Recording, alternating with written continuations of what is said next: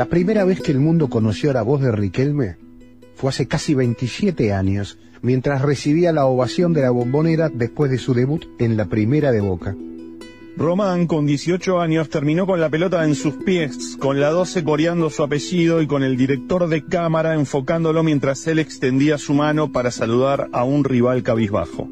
¿Qué se siente? Es la primera vez que jugás en la bombonera y salís ovacionado, le preguntó Fernando Pacini. Con gesto adusto, el pibe de Don Torcuato decidió comenzar su vida mediática desautorizando al periodista. No, no es la primera vez. Jugué en reserva, contestó, levantó las cejas, miró la tribuna y le habló a la gente. Esto es impresionante, no se puede creer. La verdad que es un sueño. Desde aquella escena en la cancha de Boca, dio escasas entrevistas en las que siempre eligió estratégicamente con quién, en qué tiempos y con qué sentido preciso debía dar la disputa sobre la construcción mediática de su figura. El primer round fue con Macri, ya presidente de Boca, por un tema contractual, en medio de una negociación con el Parma de Italia. Desde Sogma se elucubró y partió una muestra gratis de poder real con la filtración del primer contrato como profesional del 10 al diario deportivo Ale. Riquelme lo trató de mentiroso por haber revelado un monto distinto al de su salario real. En esos tiempos el séquito de Macri lo llamaba peyorativamente el negro. Román, en modo marxista, sabía que se trataba de una disputa de clases y lo hizo saber. Estoy orgulloso de ser un villero, de ser un negro en el buen sentido, de ser reconocido sin pido perdón por la palabra, chuparle el culo a nadie. Por plantarse, a Román le tatuaron rápidamente el tac de conflictivo.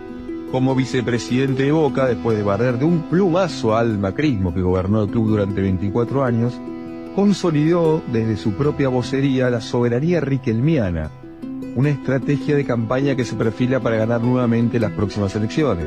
El mismo día en que la fórmula Ameal Riquelme ganó las elecciones en diciembre de 2019, se activó el engranaje de poder para desplazarlo, especialmente en el último año electoral, donde las alianzas opositoras sumaron al estilista Fabio Cugini en tándem con Rafael Diceo, líder de la 12, con quien Román siempre tuvo la peor de las ondas.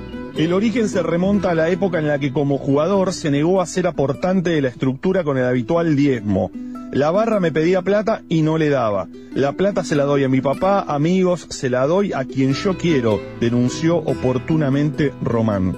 Debajo del iceberg mediático, la ingeniería electoral se basa en dos ejes centrales. Las arterias territoriales, que son las peñas del interior, esta gestión se duplicaron de 150 alrededor de 300 peñas, y el padrón electoral con alrededor de 120.000 socios en condiciones de votar.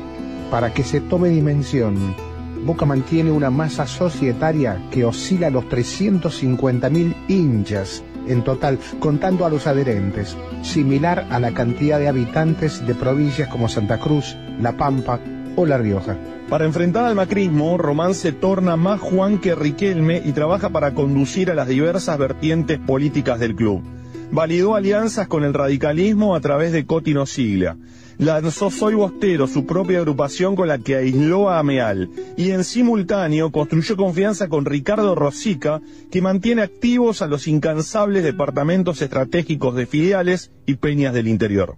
Del otro lado, Macri calcula su involucramiento y espera desenlaces. Entre tanto, le da una silla principal a Andrés Ibarra y mira de reojo los movimientos del Taro Angelici, que intenta mantener activos a viejos dirigentes del palo como Beraldi, Roico Ferrari, Carlos Aguas, Crespi, Francisco Quintana, entre otros. El músculo de la política nacional viene de la mano de su amigo ministro y candidato por Unión por la Patria, Sergio Massa, el sindicalista y empresario de medios, Víctor Santamaría, y Santiago Carreras, gerente de IPF, uno de los articuladores del kirchnerismo y la dirigencia del fútbol. Román, el conductor, convoca a la unidad, apela a la transversalidad y encuentra el relato. Somos nosotros contra Macri y tenemos que construir con todos los que no quieren la vuelta de Macri y Angelicia al club. Soltó el 10 en un acto proselitista. La despedida de Riquelme en Boca fue otro botín en la disputa del poder. La empresa Disney, manejada por Diego Lerner, mantiene el 64% de las señales deportivas y quiso quedarse con la transmisión exclusiva. El CEO de Disney mantiene una relación estrecha con Macri, a quien invitó a la fiesta del 90 aniversario de la empresa. Riquelme, el exfutbolista, ya se consolida como un dirigente político dispuesto a pelear en las grandes ligas del poder. No solo se subió a un ring del que siempre lo quisieron bajar, sino que su estrategia político-mediática intima a subir al cuadrilátero al propio Mauricio Macri. Riquelme es consciente de que aun si le tocara perder, no habrá mordido la lona. A Riquelme lo acusan de soberbio porque no lo conocen. La gente no toma dimensión de su idolatría. Donde vaya no puede caminar. Lo juzgan sin conocerlo, pero puertas adentro es un tipo muy sensato. Cada vez que tenemos una reunión de trabajo, lo primero que te pregunta es, ¿cómo la ves? ¿Qué pensás? Señala un dirigente que trabaja desde hace años en el Ceneice. El conflicto que subyace con Riquelme es eminentemente político. El Riquelme dirigente cortó arterias de negocio, elige a través de qué empresas de medios emitir, interviene en la decisión de los patrocinadores, negocia directo con los jugadores marginando a representantes e intermediarios, y advierte que los que quieren volver a gobernar Boca son los que no les interesa el fútbol, son hinchas de su partido político. Riquelme organizó su despedida como jugador en el patio de su casa y con la escaloneta presente en medio del furor por la tercera Copa del Mundo. Román, que venía conversando con Disney para que la señal de Star Plus transmitiera el partido, decidió enganchar y darle el pase a último momento a la TV pública, que lo hizo de manera gratuita y para todo el país, privando a Disney de unos jugosos 22 puntos de rating. Román les devuelve las gentilezas por las críticas mediáticas que recibe. Previo al partido, invitó a periodistas de Disney para mostrarle la potencia que iba a tener el partido, los paseó por la bombonera y minutos antes los descolocó llevándose la transmisión a la TV pública. Es más inteligente e igual de perverso como los que lo atacan, dice sin eufemismos un importante productor de eventos del club. Román construye poder desde la palabra, les tira por elevación a los que lo operan desde las sombras, sabe que lo están escuchando. Van a ensuciar por todos lados, como jugador me lo hicieron, me vendieron como un diablo, pero el tiempo pone las cosas en su lugar. Soy una persona normal de Don Torcuato, que defendí los colores de mi club de la mejor manera. Durante el año electoral, el Riquelme candidato habló por goteo, lo hizo siempre después de un éxito deportivo. Los torea, desafía a sus oponentes como en el potrero, incluso cancherea, toda una novedad para su idiosincrasia austera. Si antes dije que ganaríamos 85 a 15 las elecciones, ahora digo que ganaremos 95 a 5, pronosticó por TV. En código Morse le habla el sistema con el lenguaje del pueblo bostero. Adaptación de El Sofista, un texto de Ignacio Damiano para Anfibia y también la cristinea. Hay mucha gente que tiene miedo de hablar porque se queda sin trabajo. Hay gente poderosa detrás. Yo tengo la suerte de que desde los 18 años que debuté en este estadio, que no tengo jefe. Para mí es maravilloso. Y a esa gente le molesta, porque a mí no me pudo controlar nunca. Yo nunca fui y ni voy a ser empleado de ellos. Román, el pibe humilde de Don Torcuato, nunca cedió su soberanía riquelmiana y desde allí usó sus armas para defender lo que más ama en el mundo, su patria bostera. Era por abajo. Historias del deporte en el deporte.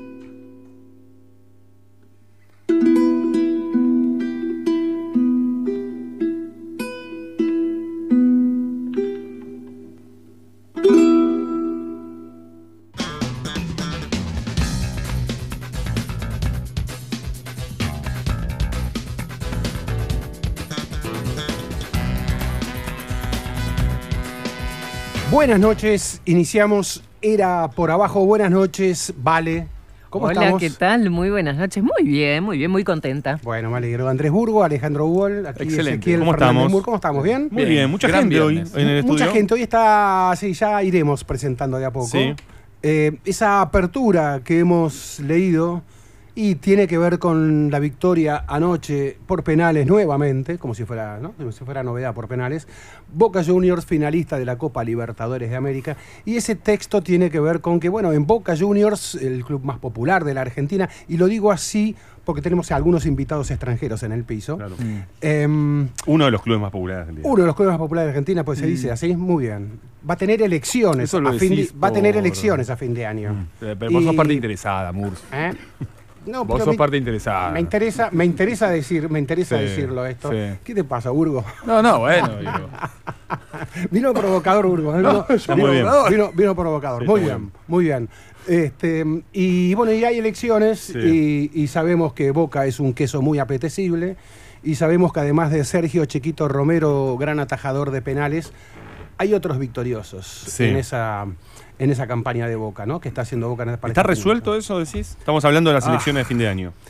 A ver, el texto tiene que ver con eso, por eso digo, y vamos a ser muy breves porque tenemos un invitado en el piso, así que vamos a hablar brevemente de, de vincular este texto y luego pasaremos a nuestro invitado. Mm. Eh, yo creo que no está resuelto todavía, porque este país, eh, estimado Alejandro Bol, es una caja de sorpresas. Sí. Y, y, mm, entonces no te podría decir está resuelto. Que vos me decís, está resuelto que Riquelme va a seguir siendo eh, fuerza poderosa en Boca Juniors, que el intento de retorno del macrismo, angelicismo, como se lo llame, a Boca Juniors eh, ya está disipado. Mm. No sé, porque viste los últimos informes que han salido de que la libertad avanza, Milei, eh, posible, posible presidente de este país, dice que dialogó con Macri sobre Boca. Sí, no también. posible presidente de este país, uno de los candidatos a presidente. Sí, bueno, ¿no? las encuestas lo ponen ahí arriba y dialogó con Macri, según él dijo, sobre Boca. Sí, es eso y además que él mismo tiene a Edgardo Alifraco, eh, Ah. uno de los hombres que es candidato a, la legisla- a legislador, entiendo, de la ciudad, diputado por la ciudad, de la Libertad Avanza que está en Boca. Mirá, eh, más allá de eso, tengo una encuesta muy, muy, muy reciente A ver, eh, que habla del escenario electoral previo a la victoria de anoche. A ver. Si estamos hablando de un escenario electoral para, el- para diciembre. sí. La fórmula Ricardo Rosica, Juan Román Riquelme, Ricardo Rosica es el secretario general de Boca, Sí. que eh, es el nuevo aliado de Riquelme y es quien encabezaría una, La una- fórmula. la fórmula. 41%. Andrés Ibarra, apoyado por Mauricio Macri, 16%. Sí. Una eventual candidatura de Mario Pergolini, 3%. Jorge Reale, otros 3%. 1% Rafael Diceo, Sí. medido. eh, y luego ya es insignificante. Pero hay un 35% de los socios consultados, según este relevamiento, que no sabe.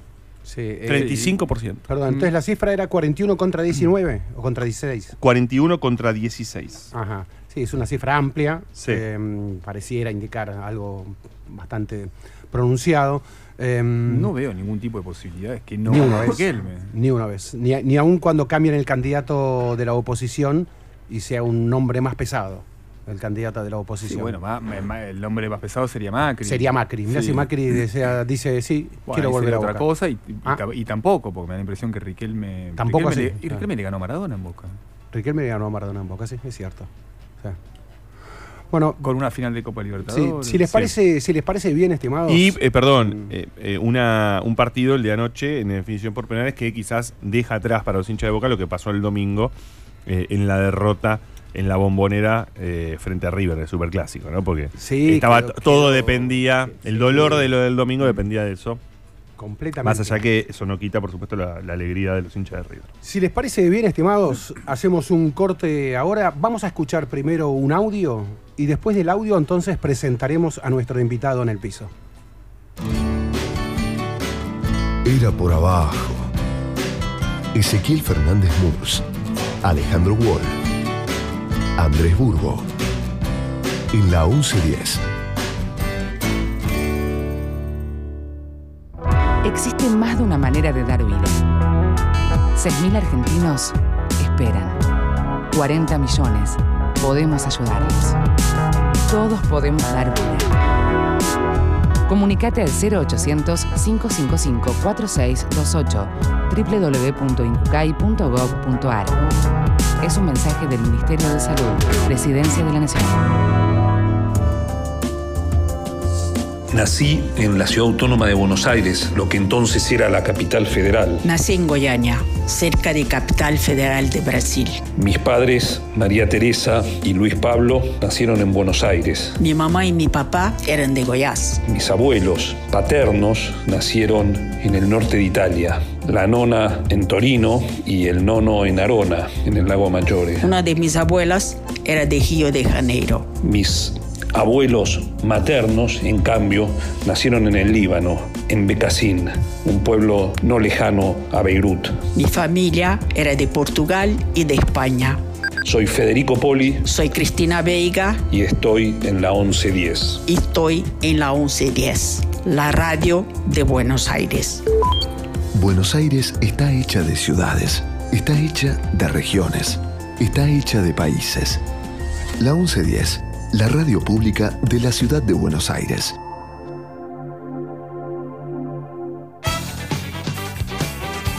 Era por abajo. El programa deportivo de los viernes en la 1110. ¿Qué pasa, señora? Queremos nuestros hijos, que nos digan dónde dónde están, están por. Mi hijo hoy hace 15 Madre, meses. embarazada, ¿Dónde están los bebés? saber dónde ¿Dónde? están. No que los ¿Por qué no nos dicen a ¿Saben dónde nosotros están? si están vivos, si están muertos? ¿Por qué no nos dicen? Si le buscamos eso nada más. Que nos, respondan nada más, después nos retiramos. Les podemos asegurar que hay miles y miles de hogares sufriendo mucho dolor, mucha angustia, mucha desesperación, dolor y tristeza porque no nos dicen dónde están nuestros hijos, no sabemos nada de ellos, nos han quitado lo más preciado que puede tener una madre, ¿eh? su hijo, angustia porque no sabemos si están enfermos, si tienen frío, si tienen hambre, no sabemos nada, y desesperación, Señor, porque ya no sabemos a quién recurrir consulados, consulados, embajadas, ministerios, iglesias, todas partes se nos han cerrado, todas partes se nos han cerrado las puertas. Por eso les rogamos a ustedes, les rogamos a ustedes, son nuestra última esperanza. Por favor, ayúdennos, ayúdennos, por favor, son nuestra última esperanza.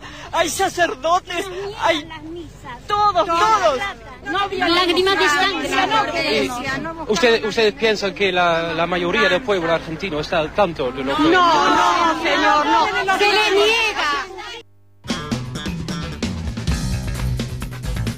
Y no, la mayoría no estaba al tanto de lo que pasaba en la Argentina. Eso es absolutamente así cierto. La voz que escuchaban desesperada, desgarradora, esa voz pertenecía a María, a Marta Moreira, madre de Plaza de Mayo, 1 de junio de 1978, 16 horas, comenzaba el Mundial de Fútbol en la Argentina. Alemania y Polonia abrían la copa jugando allí en el estadio de River Plate. Todos los periodistas acreditados estaban allí, fueron hacia el estadio de River, todos menos algunos, apenas un puñado.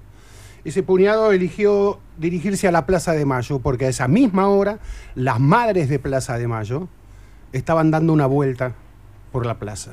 Eh, Estaban pidiendo y reclamando por la aparición de sus hijos. Entonces un periodista holandés, neerlandés, les pone el micrófono. ¿eh? Los enfoca con su cámara. Bueno, ese periodista que está aquí, que les puso el micrófono a las madres que pedían por sus hijos, que pedían ayuda desesperadamente, se llama Jan, lo voy a pronunciar bien, Jan. Trátalo. Trátalo. Jan van der Putten. Sí, bien, bien. Fantástico. Quiero decir que los primeros cinco minutos, hace cinco minutos solamente fue para ver si lo pronunciaba bien. Jan, primero es una, un pero gratísimo honor y alegría tenerte aquí en el piso. Eh, y bueno, estuvimos almorzando en el centro Ana Frank, eh, que los, los trajo a Jan van der Putten y a Fritz Barend, que es otro periodista neerlandés que también estaba ese día allí en la plaza. Eh, No, y- no era exactamente así, pero... sí No era que- exactamente así que no- No, en el sentido de que el primero... Sí, el 1 de junio. Sí, eh, en la, la inauguración que entrevistó a las, eh, la- las madres en Plaza de Mayo era Fritz. Ajá. Él era el prim- primero y él también sabe por qué el Mundial comenzó exactamente este día, el jueves a las 4. No es un horario normal para empezar un torneo internacional.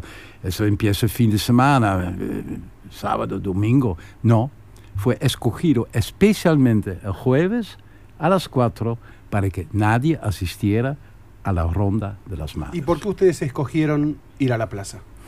Bueno, Fritz lo hizo primero para la prensa escrita, yo la semana después para un- una red de televisión, aunque eh, aquí estaba acreditado como periodista dep- deportivo para medios de radio y he efectivamente trabajado eh, todos los días que duraba el em, mundial para la radio, pero un equipo holandés de televisión estaba también y me pidió de hacer esta entrevista porque ellos, ninguno de ellos hablaba español.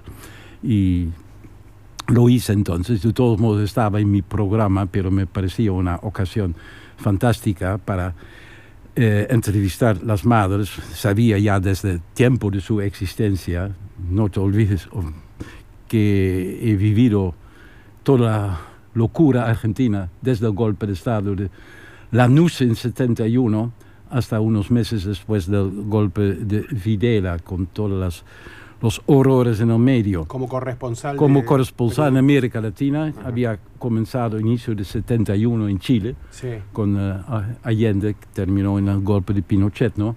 Y después en, Argentina, y después de Argentina estaba en Venezuela, y, y después en México, siempre como corresponsal de América Latina. Entonces tuve que cubrir todo, y después de todo el continente y después de haberme huido de Argentina en una situación bastante trágica, pero todo era trágico, em, el Mundial me ofreció la primera oportunidad para regresar a la Argentina, que me gustaba tanto y lamentablemente eh, un país tan lindo y en esos años en que vivía todo era política, pero política de violencia, ¿no? Uno, se levantaba con la violencia y uno se acostaba con la violencia. que Argentina estamos celebrando 40 años de, democracia, pero claro, en los años 70, y bien lo sabes como corresponsal que fuiste, en los años 70 una dictadura en Latinoamérica era, era por supuesto, Por supuesto, comenzó con el golpe de 64 en Brasil, ¿no? Todas las dictaduras de, seguridad nacional, es decir... Anticomunista y comunista uno era muy rápido cuando uno quería algunas reformas democráticas, ya comunista. Y tanta gente han sido matado por eso. ¿no? Comenzó en, el fondo ya con la invasión de la CIA, de la CIA, en Guatemala en 54. Y, la dictadura argentina, año 78, vamos al Mundial. Eh, ¿Qué, ofrecía, ¿Te ofrecía algo distinto de las otras dictaduras que ya habías visto ese momento en la Plaza de Mayo? No, sí, en el sentido de que sabía ya desde tiempo que este mundial estaba, eh, bueno, ya estaba planeado antes, naturalmente. En el inicio la dictadura no la, no la quiso, hizo asesinar al jefe del comité preparador. el general Omar Actis. Exactamente, sí. Y eh, puso un, eh, un, un marino para eh, pusieron, pusieron un hombre del ejército, pero quien lo manejaba era un marino, Carlos Lacoste. Exactamente, que después se fue a México, donde todavía le entrevisté como era invitado de honor en, este momento y había mucho... Después, después, eso, después una presión, pues, tuvo que irse después, tuvo que irse. Pues eso te lo voy a contar yo también. Sí, bueno, pero hay, hay, hay tantas, eh, tantas conexiones con tantas... Eh, cosas que acontecimientos así que es vamos a limitarnos a la línea roja general. Em, mundial de 78, entonces, eh, como intención eh, principal de Videla para hacer de esto una, una operación de relaciones públicas presentando la Junta o el gobierno militar como un gobierno benigno para la Argentina eh, y la Argentina, los argentinos somos derechos y humanos para tener eh, buena prensa en el, eh, en el, mundo. una agencia de relaciones públicas, Burston Marsteller, que fue alquilado por la, por la Junta, me llamó también y me preguntó por qué daba eh, una imagen tan mala de la dictadura. Porque, ¿Te lo preguntó en qué términos? así en términos, eh, términos amicales, pero eh, por, teléfono. Y yo dije, pero yo, imagen mal, pero en mi opinión una imagen es un reflejo de la realidad. Y si la realidad es mala, lo siento mucho, pero mi imagen también es mala. Entonces, para cambiar, tiene que hacer que la realidad sea buena. Entonces, mi imagen también sería, buena. No, no, no tenía respuesta a esta lógica tan básica, ¿no? Así que, Te, te pregunto, eh, Jan, eh, acerca de. Conocías, bueno, sabías que había una dictadura, por supuesto, conocías mucho Latinoamérica, conocías Argentina, pero ¿cuándo fue la primera vez que escuchaste que había familiares, porque no, no eran madres de Plaza de Mayo todavía, ¿no? Pero que había familiares reclamando desaparecidos en la Argentina.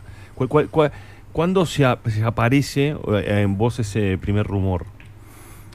Mm, no, de todos modos, in eh, final 76, inicio del 77, yo vivía en, en Venezuela y Mm. tenía muchos amigos eh, argentinos refugiados. Uno de ellos fue Tomás Eloy Martínez.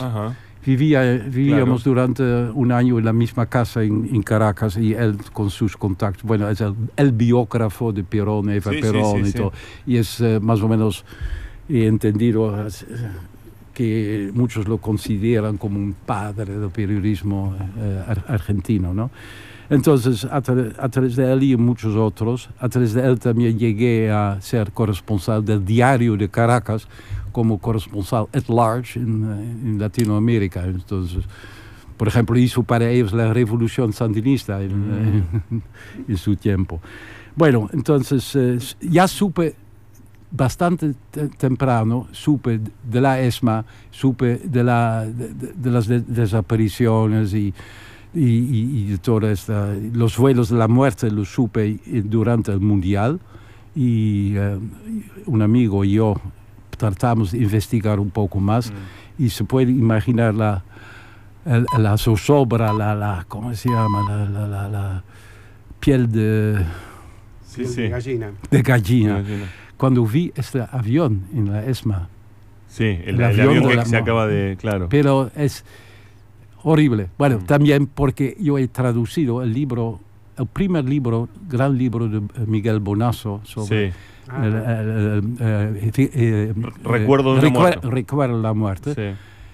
Bueno, yo era muy amigo de él en México. Él era presidente de la Asociación de Corresponsales Extranjeros y yo secretario general. Pero vivimos muchísimas cosas, entre ellos el termo. Por eso lo que digo es que eh, era, era para llegar acá. Cuando vos volvés a la Argentina para cubrir el Mundial 78, ya, ya sabías que en la ESMA funcionaba un centro clandestino de detención. Pero claro, claro, y, y las madres, las preguntas que hice, yo sabía de antemano qué que, que respuesta me iban, iban a dar, pero no era para informarme a mí, sino a los demás, vamos a decir, ¿no? Y lo, y lo dijeron.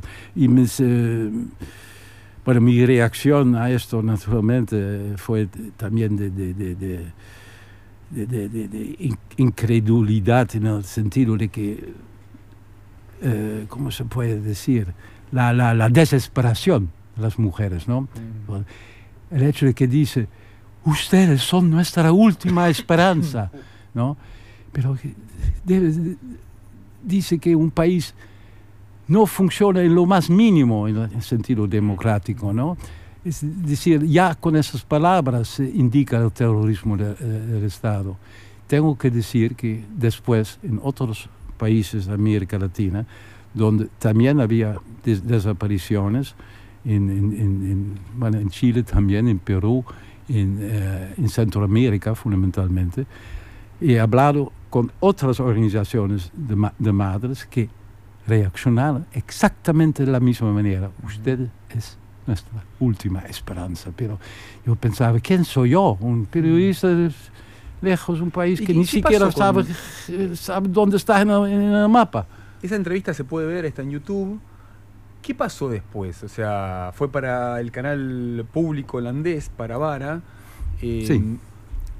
¿Cómo se emite allá? ¿Cuándo se emite? ¿Cómo se distribuye por Europa? ¿Y cómo termina de convirtiéndose en una entrevista icónica? Ya, esto no sé exactamente porque después de que salí, después de una amenaza de muerte del Mundial acá, me fui a Chile y allí mi primer regreso después del golpe de 73.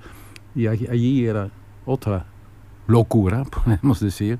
Entonces no, no tenía mucho tiempo para ocuparme más con la Argentina, pero sí sé que eh, la, la- ¿cómo se llama? La lata, ¿cómo se llama? La, La lata, sí, sí, la lata, la- la cinta, ¿no? Sí, con, con toda Sí, sí, con toda la cosa cinta. grande, ¿no? Eh, que fue eh, eh, eh, ¿cómo se llama? Lo tuvo en sus manos, naturalmente, el, eh, el, vamos a decir, el director del team.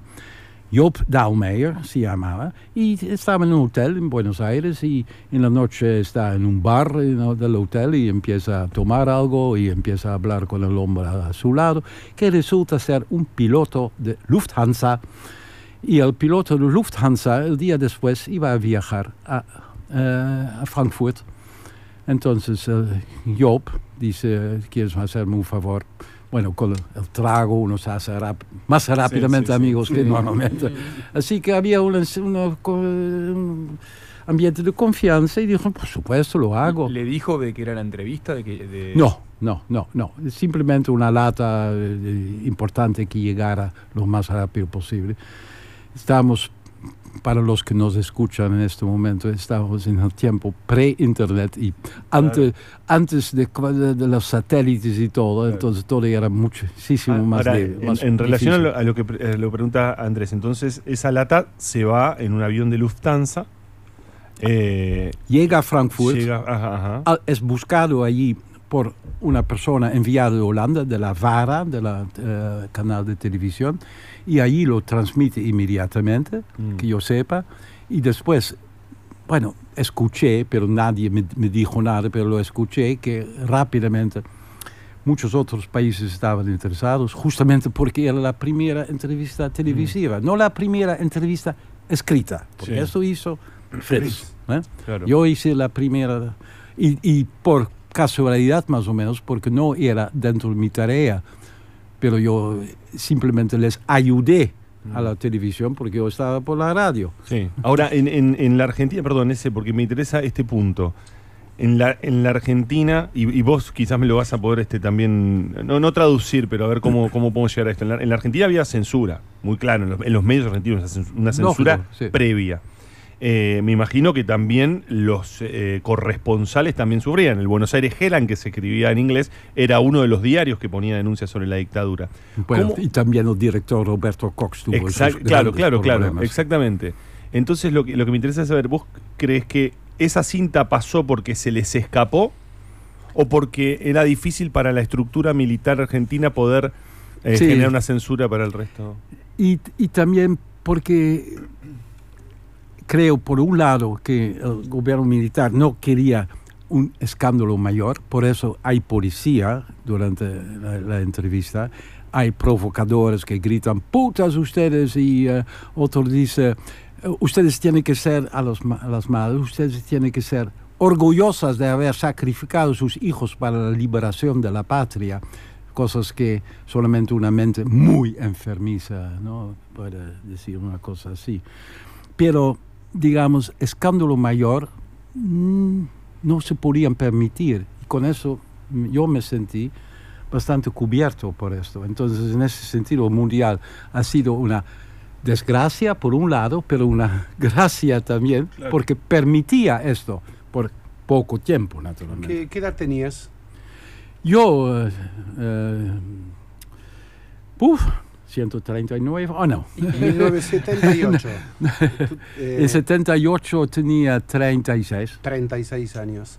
Porque mm, te quiero contar, co- me fue mi primera Copa Mundial. Yo también cubrí ese Mundial. Tenía 20 años. Eh, venía de una familia, vengo, una familia de clase media no politizada. No tenía entonces información directa de represión. Ujú. Entonces era mi información que eran los diarios. Y comencé a trabajar en una agencia, Noticias Argentinas, que recibía los comunicados de las madres de Plaza de Mayo. Las madres podían entrar a la agencia, cosa que no podían hacer en otros medios, y dejar su comunicado.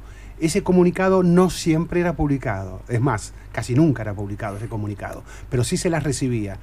Entonces, a lo que quiero oír, así comencé a enterarme de una Argentina de la que yo no... O sea, una dictadura, como dije antes, una dictadura en Argentina era algo normal en los años 70. No, desde y el no año, solo en Argentina, en Desde el, año 30 comenzó la- el circo. El Sí. horror de la represión, la dimensión de ese horror, no era algo que estaba obviamente en conocimiento de la gente, salvo para quienes tenían familiares implicados. Claro. Eh, entonces, cuando llegan periodistas de afuera, yo te cuento esto porque me hice amigo de un francés. Y el francés cuando tomó confianza conmigo me pregunta de la ESMA. Y me dice, ¿vos sabías que la ESMA... No, le decía yo, yo no sabía. Y él quería subir en el estadio de River a lo más alto para, Para ver desde allí la ESMA. ¿no?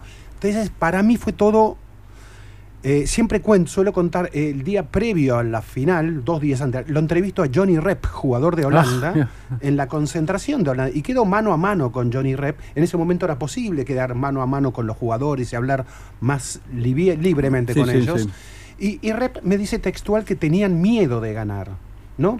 Y, y yo no alcancé a entender el significado exacto de lo que me estaba Mm. queriendo decir Johnny Rep, Mm. ¿no? Entonces, para ti que llegabas de afuera, tal vez la información era mejor. Tenías una mejor Bueno, información. sí. No quiero decir con esto, perdón, no quiero con esto estar justificando lo que fue la complicidad de buena parte del periodismo, porque hubo complicidad. Hubo por un lado el miedo, el sea, miedo sí. lógico, y por otro lado también sí. sabía- miedo, autocensura, y también sabemos que hubo complicidad del Mm. sector de la Ah, prensa claro, con la dictadura. claro. Entonces no quiero para nada estar justificando esto, pero sí me, inten- me, me interesa intentar comprender cómo era ese escenario en ese momento. Porque verlo con los ojos de hoy, de 40 años de democracia, es como inconcebible. ¿Cómo se va a estar torturando gente a 700 metros de donde se celebran los goles? Sí, enfrente de la avenida Liber- Libertador, es que se Sí. podía ver la llegada y la salida. ¿Cómo de- va a ser eso un Sí. centro de tortura? Sí, no, es si absurdo, por- por Ajá. supuesto, to- totalmente abs- absurdo.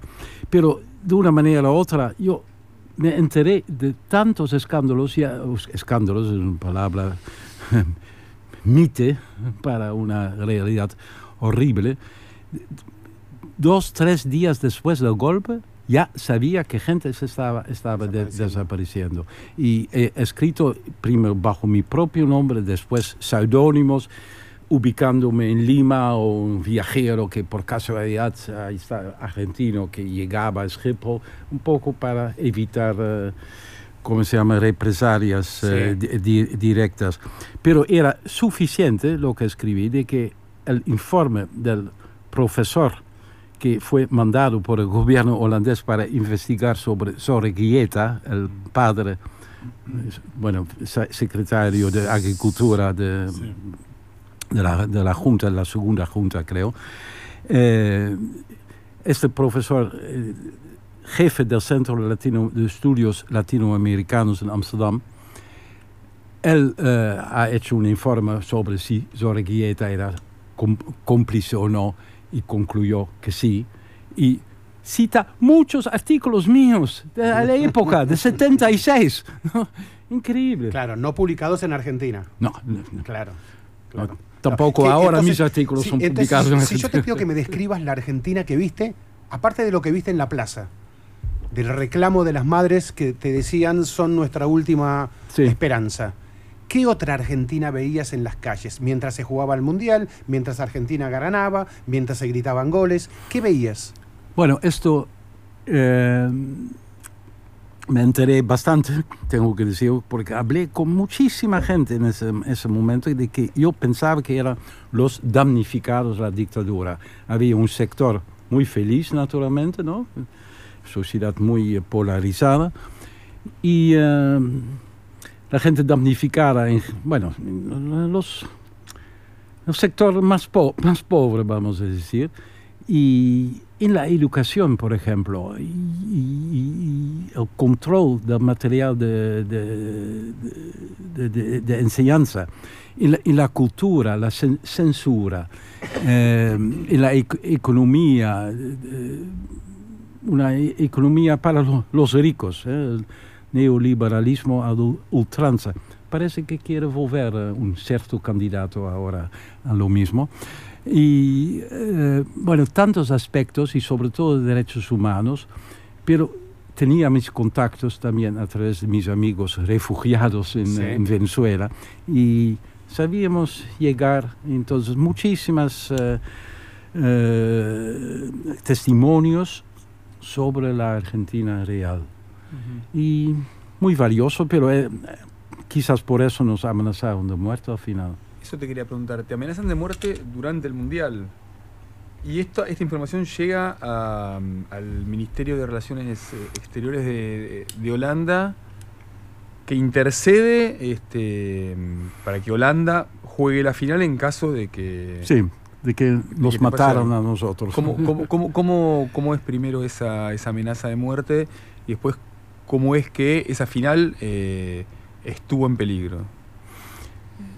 Mm, Una compañera argentina de- del eh, equipo de, de radio eh, salía en la calle uno de los últimos días del, del torneo, cuando ya se sabía que la eh, final sería entre Argentina y Holanda. Perdón. Y es perseguida por un hombre que no la deja. Y ella trata de, de esquivar no es posible. Entonces finalmente se dirige a él y pregunta, ¿qué, qué quiere? ¿Qué quiere? Y el tipo dice, dile, diles a tus amiguitos que se comporten bien. Qué absurdo, ¿no? ¿Qué, ¿Qué es eso? ¿Qué es eso? Y entonces ella se asusta naturalmente y pregunta, ¿y si no se comportan bien? El tipo dice que se man- mantengan las eh, consecuencias. Buenos días. Y fue la amenaza más cortés de, de muerte que he recibido en América Latina. Tengo que decir que solamente en, en- América Latina, claro, también con tiroteos y tratando de matarme, pero eso fue en Centroamérica. Pero esto fue la amenaza más, más, más civilizada. Y, eh, pero hay que tomarla en serio o no. Pensamos, no se puede correr el riesgo, ¿no? ¿Quién sabe qué va a ocurrir? Entonces, bueno, yo pensaba quizás en una intimidación y nunca lo puede hacer. Por las dudas. Pero vos ya tenías la experiencia. Recuerdo que estuvimos el martes en un almuerzo y contaste de amigos tuyos argentinos, un almuerzo en Buenos Aires o una cena con esos amigos, que ellos creían que, que no les iba a pasar nada con la dictadura y Sí. se quedaron.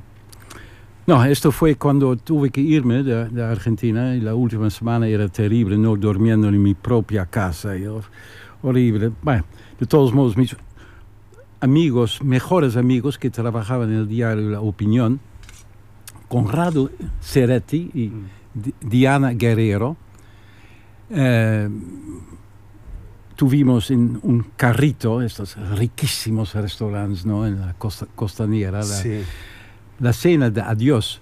Y lo- yo los conocí desde 71 en las elecciones en Montevideo, donde todo el mundo pensaba que el Frente Amplio iba a ganar y no, no, no ganó. Y condujo al golpe de Estado en 73, ¿no? Bueno, pues cuando llegamos a Buenos Aires eh, después del golpe en Chile, bueno, ellos nos organizaban una casa y todo, muy, muy simpáticos. Y estábamos muy, muy, muy, muy, muy juntos. Mucho vino, demasiado vino, también muy argentino. Y eh, bueno, todo, todo eh, bastante, bastante íntimo con, con los dos, tengo que decir. Y entonces em, hacemos una, una cena de adiós en el carrito y yo, les digo, Conrado, Diana, ustedes también tienen que irse. Y uno de los dos, no me acuerdo quién dijo, sí, yo lo pienso también. Y otro dice, no, no, no. Peor que ahora no es posible. Bueno, se quedan. Me acompaña al aeropuerto porque yo también tenía problemas con mi pasaporte fingiendo cosas que no eran verdad porque se tenía que ir a la policía primero para tener un permiso para salir. Y quien sabía que estaba fichado la policía uf, bueno entonces había organizado creo un segundo pasaporte. No me acuerdo muy bien pero era feo. Entonces arriesgado para salir uno nunca puede saber o, por ejemplo, porque tenía algunos ap- apuntes en mi eh, en libre- libreto, di- direcciones de subversivos.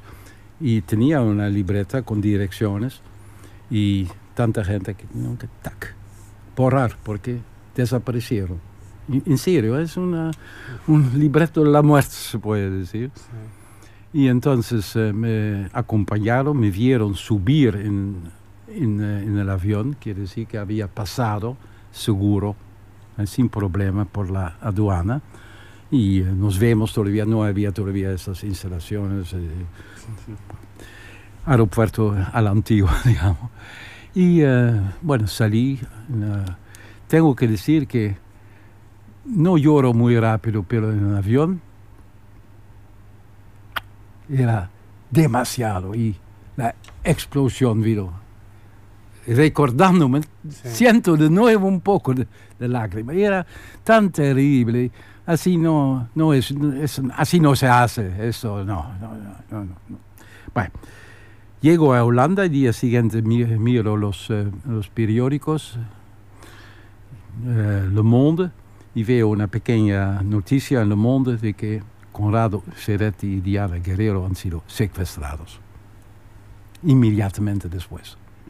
Y después todavía me contó un sobreviviente de un campo de, de- de concentración, un campo de exterminio se puede decir, que los había visto todavía destro- destrozados, era su palabra literal, destrozados, y después nada.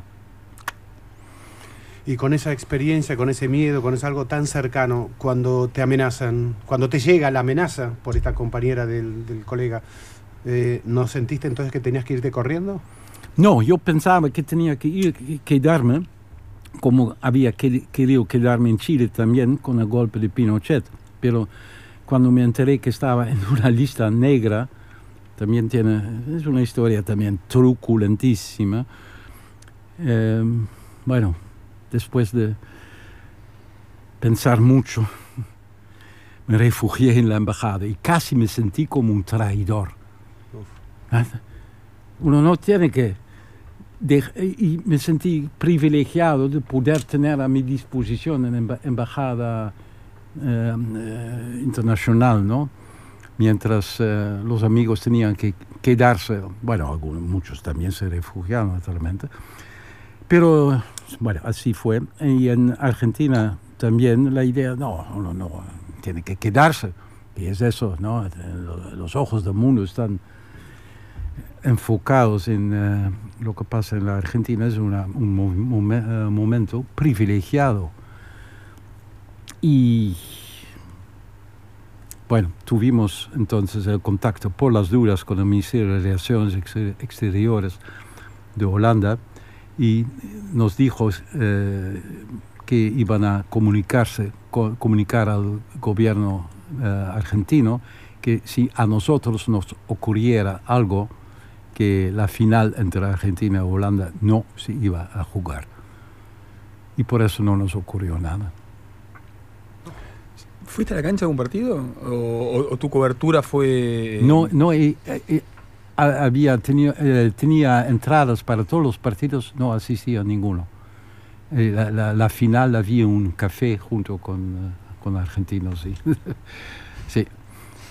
Sí, no, no vi, no, no, asistido a tres mundiales y solamente un partido vi, la apertura, no sé entre quién y quién, en, en México. Y era simplemente por, por amigos que estaban. ¿Y la final la viste en un café? Al final, de, sí, vi, vi en un café. Y después eh, me salí por las duras, no por Ezeiza, sino por Mendoza, para visitar a Chile. Fue mi primer regreso después del, de- del golpe de Pinochet en 73. Y así, eh, otra aventura terrible. Recién recordá con quién estamos hablando. Porque no tenemos a pronunciarlo. No, no, no, porque me- me voy Estamos con el colega neerlandés Jan van der Putten.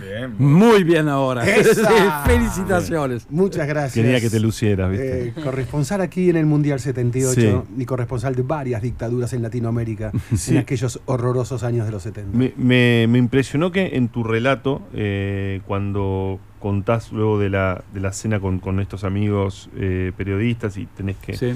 que irte y, y además eh, lees luego sobre el secuestro de ellos, bueno, eh, se nota mucho tu, tu emoción y, y lo que te moviliza. Medio al pasar has contado que tuviste amenazas de muertes más difíciles, pero sin embargo... No, daría no la- solamente amenazas, tiroteos. Si no tiroteos. Tentativas de asesinarme, sí. ¿En dónde? En El Salvador y en Guatemala. Bueno, son, bueno, son historias también tru- truculentas y otro contexto. Claro, claro, claro. Eh, lo, lo que pensaba es que me, me daba la impresión que, mm, sin embargo, no tenían la oscuridad que tiene eh, un país con desaparecidos. Digo, te lo pregunto, ¿has conocido conflictos en... Mm. La, la idea del desaparecido, me imagino que hay algo que es, no sé a vos, este, más allá de conocer mucho Argentina, haber vivido acá, ¿cómo, cómo te impacta, ¿no? Esta, Sí, como en la forma más diabólica, ¿no? Claro. Ni vida, ni, ni- ni vivo ni muerto, ¿no? Y Mm. la, la inseguridad total. Y ahora parece que eh, si se encuentra algún hues- huesito, una, una huella digi- eh, de, DNA, NAD, ¿cómo se llama? ADN, ADN. ADN, sí. Que ya es algo, por lo menos, ¿no? Para tener algo físico que queda. No, es, es tan, tan, tan diabólico, no hay palabras. Eh, Pinochet también lo hizo, ¿eh? no Sí. en, en escala tan grande, Mm. pero también con aviones en el Pacífico y todo, sí. Sí, ya y en no- volcanes. No- Sí. Nos quedan muy pocos minutos. Eh, Jan vino con Fritz Barend, su colega también neerlandés, que la, ya no el día de la apertura, sino la noche de la clausura del Mundial, 24 de junio del 78, se filtró en una cena de clausura. Allí estaba el dictador Videla sentado en una mesa consumiendo su, su, su, sus, Sí. eh, con, rodea- al lado con Macera y Agosti, los otros integrantes de la Junta Militar, y Fritz Baren, que se había filtrado en esa cena con la credencial de un jugador de fútbol neerlandés de Wien Rijsbergen, que se lo que le cedió su credencial para que pudiera estar allí Y su bondad. eh, su bondad. Eh, y hay una imagen, inclusive hay una fotografía que se ha visto, donde Fritz Baren eh, se le acerca a Videla eh, y le pregunta, lo felicita por el Mundial eh, y le dice, ¿qué me puede decir de los desaparecidos? Claro, fue de lo más inoportuno que podría haber sucedido en ese momento y una gran manifestación de valentía también de parte de Fritz Baren y de periodismo. Eh, te- lo que te quería preguntar, vinieron Fritz Baren y Jan van der Putten, vinieron aquí por el centro Ana Frank, eh, que los trae en- cuando estamos en 40 años de democracia. Y los trae como testigos de, de un episodio tremendo como fue la manipulación de la fiesta del fútbol, de una fiesta popular como es el fútbol, eh, el, que suele ser manipulada por el poder político, en este caso por una dictadura.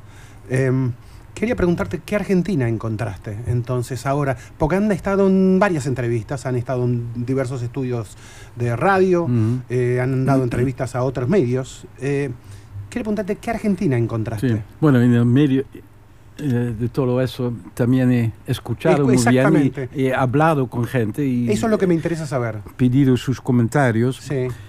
Bueno, la, primera lección, aunque no soy más eh, experto en eh, cuestiones argentinas, me ocupo los últimos cuarto de siglo con, con China y los últimos eh, 15 años también con Israel.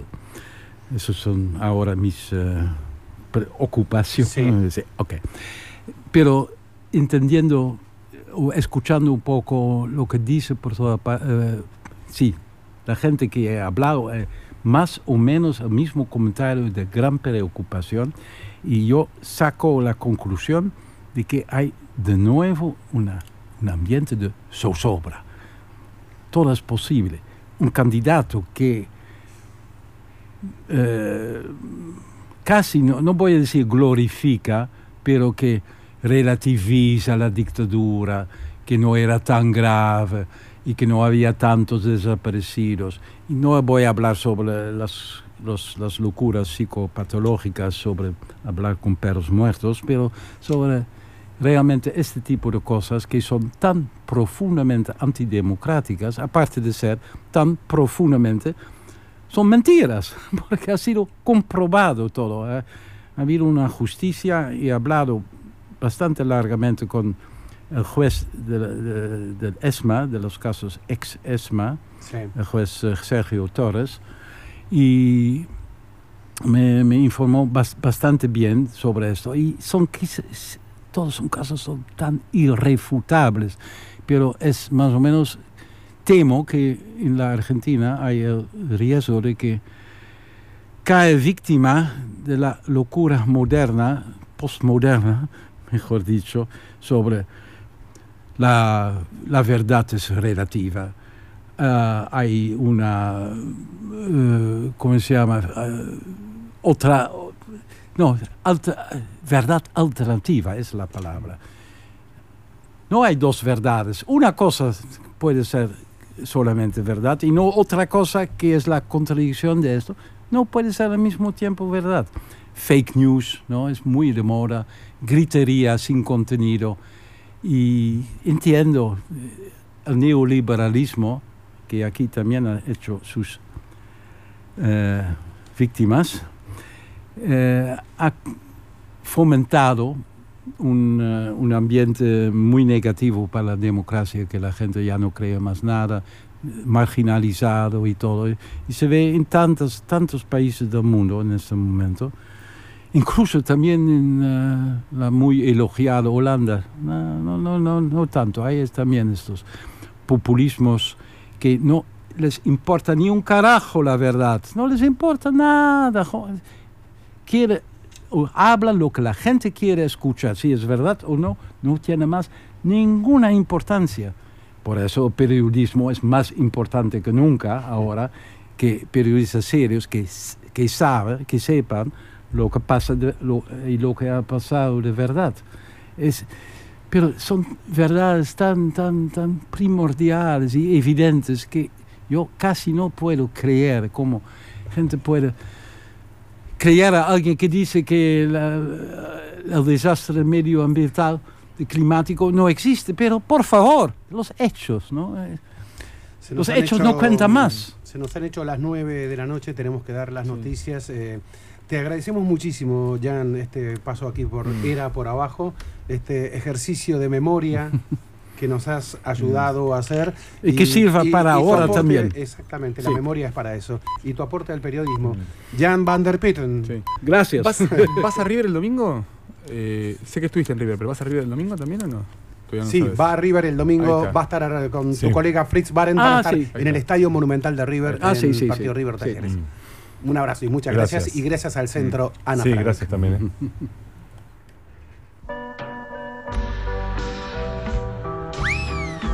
Todo lo que importa. Solo lo que importa y nada más que lo que importa. Todo eso y solo eso. Noticias en la 1110.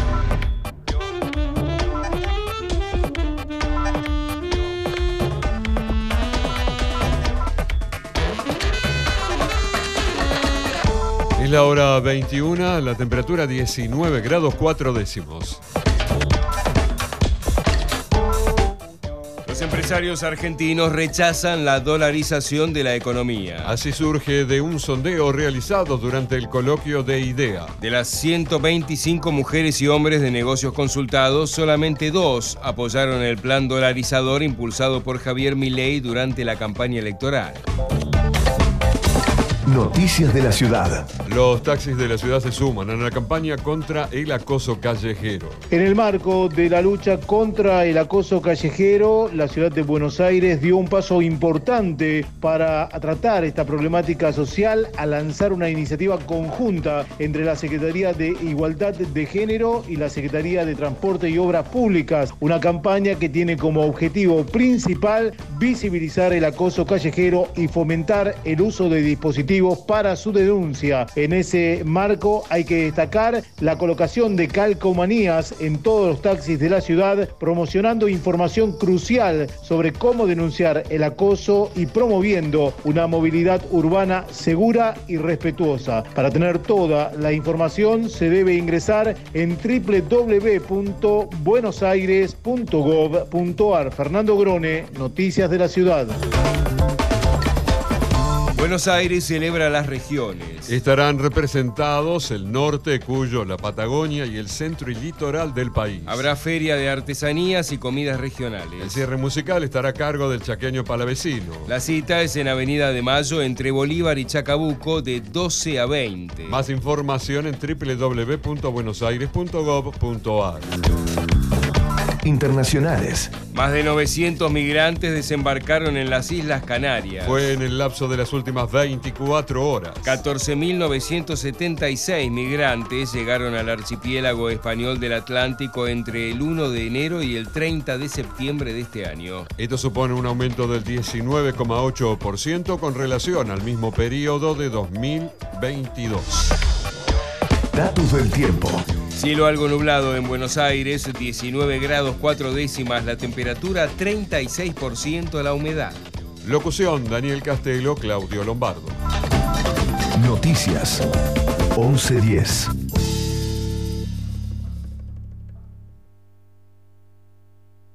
Espacio cedido por la Dirección Nacional Electoral. Tener un presidente que sepa gobernar, vale. Juan Schiaretti, presidente. Florencio Randazzo, vicepresidente. El voto que vale para ser un país normal. Hacemos por nuestro país. Lista 133. Espacio cedido por la Dirección Nacional Electoral. Te propongo terminar con el kirchnerismo de verdad y para siempre. Cristian Ritondo, candidato a diputado nacional por la provincia de Buenos Aires. Juntos por el cambio, lista 504. Espacio cedido por la Dirección Nacional Electoral. Los argentinos ya nos dimos cuenta que hacer una Argentina distinta es imposible con los mismos de siempre. La libertad avanza. Mi ley presidente. Villarruel vice. Lista 135. Espacio cedido por la Dirección Nacional Electoral. Los otros candidatos amenazan con más devaluación y ajuste. Ni cómplices ni sometidos. Miriam Bregman, presidenta. Nicolás Alcaño, vice. de izquierda. Lista 136. Espacio cedido por la Dirección Nacional Electoral. Te propongo un país ordenado, con 190 días de clase y no con sindicalistas que dejan las aulas vacías por sus negociados. Te propongo terminar con el kirchnerismo de verdad y para siempre. Este país que te propongo es el que millones de argentinos queremos. Es ahora y es para siempre. Cristian Ritondo, candidato a diputado nacional por la provincia de Buenos Aires. Juntos por el cambio, lista 504. Espacio cedido por la Dirección Nacional Electoral. Te propongo un país ordenado, con 190 días de clase y no con sindicalistas que dejan las aulas vacías por sus negociados. Te propongo terminar con el kirchnerismo de verdad y para siempre. Este país que te propongo es el que millones de argentinos queremos. Es ahora y es para siempre. Patricia Bullrich, Luis Petri, candidatos a presidente y vicepresidente de la Nación. Juntos por el cambio, lista 132. Descarga la nueva versión de la aplicación Vea Medios y escucha la 1110 con la mejor calidad desde tu celular, iPad o tablet. Para no perderte un segundo de todo lo que la radio de la ciudad tiene para ofrecerte, Vea Medios, la aplicación que te acerca a los medios públicos de Buenos Aires, estés donde estés.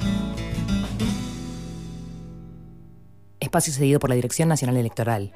Señoras y señores, tenemos a alguien que no tenía por qué agarrar. Y teniendo la deuda más grande que un país contrajo en la historia, agarró el fierro caliente igual. Tenemos litio, gas y petróleo. Tenemos campo. Tenemos ríos y mucha gente que la rema. Tenemos deportistas que nos necesitan y tenemos a alguien que no los va a tachar. Porque ¿sabés qué es lo mejor que tenemos? Argentinas y argentinos que ahora pueden decir, tenemos con quién, tenemos con qué. Masa. Unión por la Patria. Sergio Massa, Agustín Rossi, candidatos a presidente y vicepresidente. Lista 134. Era por abajo. El programa deportivo de los viernes en la 1110. Estreno, eh, ya el segundo estreno. Se llama Costumbres Argentinas y dice así.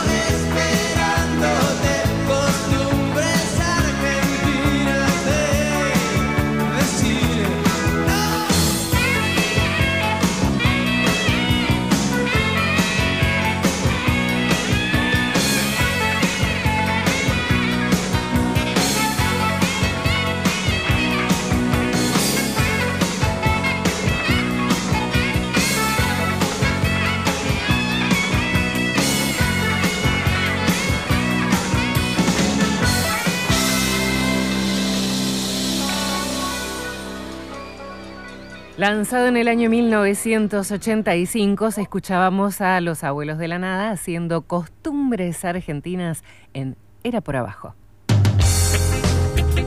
Era por abajo. Todo sobre el deporte local, nacional e internacional.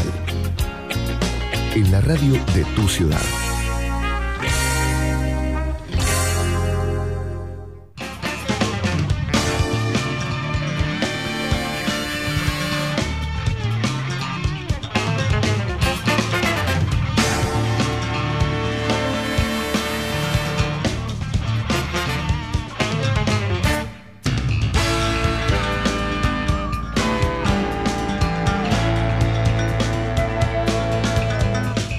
Retomamos. Segunda hora en Era por abajo. Estamos despidiendo a Jan van der Putten, nuestro colega holandés que. ¿Cómo lo, cómo lo llamaste?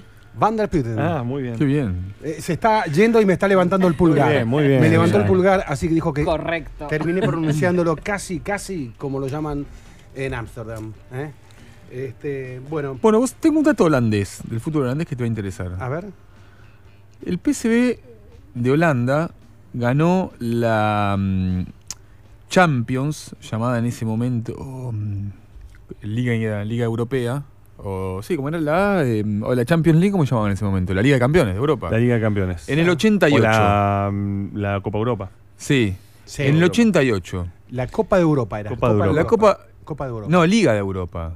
No, Copa de Copa Europa. de Europa. Bueno, la, la Champions de ahora, digamos. Sí.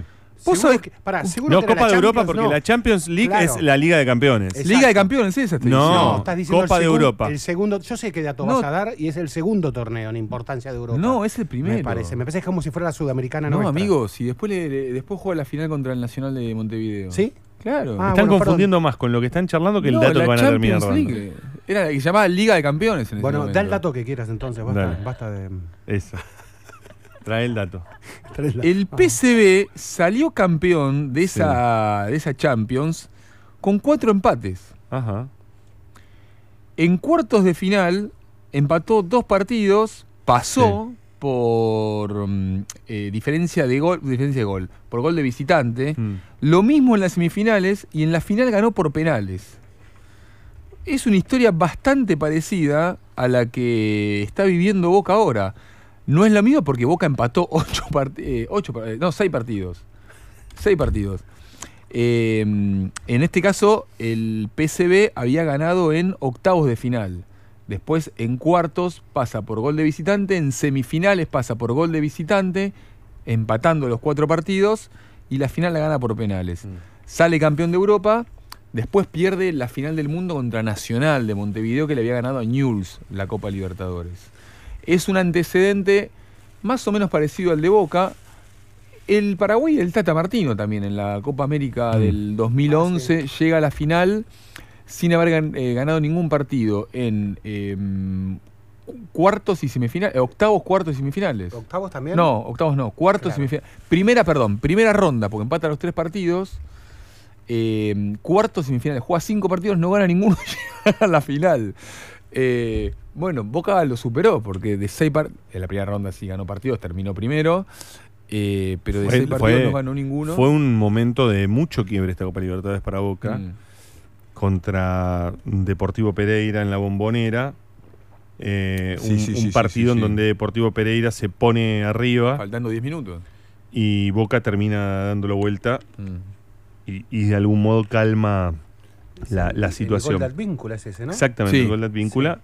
Y No, y déjame. el de Varela. Y el de Varela, eh, que tiene además eh, la- esta Copa Libertadores, el debut de Valentín Barco en Copa Libertadores. O sea, eh, el Valentín Barco que vimos en la final, que parecía jugar como si la conociera toda su vida, debutó en esta Copa Libertadores. Eh, digo, debutó, eh, eh, ya había debutado en Boca, pero quiero decir, debutó. en la final, porque pareció la final y fue la semifinal. Fue, ah, dije la final. Pero sí, pero. Me da la impresión que. Recién a un hincho huracán le dije qué partido perdieron y en verdad lo empataron, pero viste cuando te queda esa sensación de que ayer fue una final. Esa sensación de que fue una final. Pero bueno, eh, no sé vos cómo lo viste, solo falta, Ezequiel. Solo falta decir que los, el, arquero del PSB se llamaba Sergio también, sí. ¿no? Como cochea de Italia 90. Eh, Sergio y que tenía las 7. ¿Eh? Que, tenía las 7. A ver, em, eh, es curioso, ¿no? Porque... ¿Qué? ¿Qué fue eso de las 7? Me la perdí, perdón. No, hay una, una especie de que el 7 les aparece por todos lados por la ah, séptima. Okay, okay, de hecho, va a ser la séptima vez que se enfrente Fluminense Boca. No, ¿cómo la viste? ¿Cómo lo vi? A ver, ¿Cómo viste esta, Copa Libertadores? Que em, la Copa Libertadores, la Copa Libertadores fue como una especie de bálsamo para la gestión Almirón, porque si no, este, estarían Mm. problemas esa gestión Almirón. Mm. Em, es cierto que Boca No fue, Riquelme, fue mejor, em, eh, no, más Almirón que Sí. me parece, sí. Eh, es cierto que Boca fue superior, creo que lo dijimos antes cuando comenzó el programa, a sus rivales. En los 180 o 190 minutos que se jueguen de, de- actualmente en ida y vuelta de Sí. cada uno de los rivales, Nacional, Racing y Palmeiras el último, Boca fue mejor que los Fue tres. superior, fue superior cada vez que le tocó ser local. eh, muy superior. Sí, ayer, ayer, ayer Y con- Boca, con- pasado hecho- los 10 primeros minutos, Mm. que fue eh, pelotazo donde fuere, pasado, después Boca fue amplio, clarísimo dominador del primer tiempo. No, dominador no sé. Tenía el centro del, claramente tenía el centro del ring Boca. No, dominador no sé. Sí, sí, No, sí, sí, sí, dominador sí. no sé, no. no, la pelota tuvo. Dominó, ju- si- jugó, dominó- en- dominó en- psicológicamente en- mi televisor no apareció tan. No, no, jugó, jugó en, jugó en terreno, no, eso Mira, no se hay, puede una- decir. hay un dramaturgo Fue muy bueno. brasileño, Nelson Rodríguez, que, que decía, o videotape burro. No sé Ah, qué decía mirá. tu televisor. Este es el país del o psicoanálisis. videotape pero pará. el dominio psicológico. No conocía Pero no fue penal. o el videotape dominio del primer tiempo, perdón, el dominio del primer tiempo me, me lo estoy enterando ahora. Fue un dominio de Palmeiras, no fue un dominio abrumador. Boca tuvo Controló un el partido, golpe, claro, en controló, el control no del partido dominó. en una, en una escapada de, de Merentiel. Por cierto, este, una aventura prácticamente de Merentiel contra Gustavo Gómez. No, no, ni siquiera es que Boca fue a buscar eso. No, no. No, no, yo creo que si Boca salió con dos delanteros, creo que fue a buscar algo de eso. ¿eh? Eh, Sí, creo por que la inclusión de supuesto. Merentiel creo que tiene que ver con el paso de Merentiel por Palmeiras. No creo que haya sido casual. Sí. Eh, ¿Cómo gritó además el gol? ¿Viste cómo lo gritó? Sí, sí. O sea, porque es, eh, Palmeiras es el dueño del pase. Es un Sí. buen gritador de goles. Creo, sí, es cierto. Eh. Pero creo que solo Palmeiras solo logró romper el partido en términos de, de- de- de arrinconar a Boca cuando Boca queda con 10. Una irresponsable eh, eh, jugada de Marco Rojo, que no es la primera, eh, que lo deja Boca con 10. Creo que eh, Almirón complica en un momento el partido. Creo que precipitadamente manda a Boca muy para atrás cuando hace el cambio de, de Valdés por Merentiel. Muy arriesgado a su El vez, hincha de Boca, ¿lo quiere a Valdés Almirón venía, no? Valdés venía de un muy mal superclásico. Sí. Entonces fue muy audaz ese cambio. de Inclusive estaba en la tanda de los penales Valdés. Mm. Eh, también fue otra audaz decisión incluir a Valdés en la tanda de los penales. Mm. Eh, eh, hubo algunas sorpresas ahí en esa situación, porque, porque no sé si, a ver, eh, a mí la salida de Barco me pareció que tenía una lógica.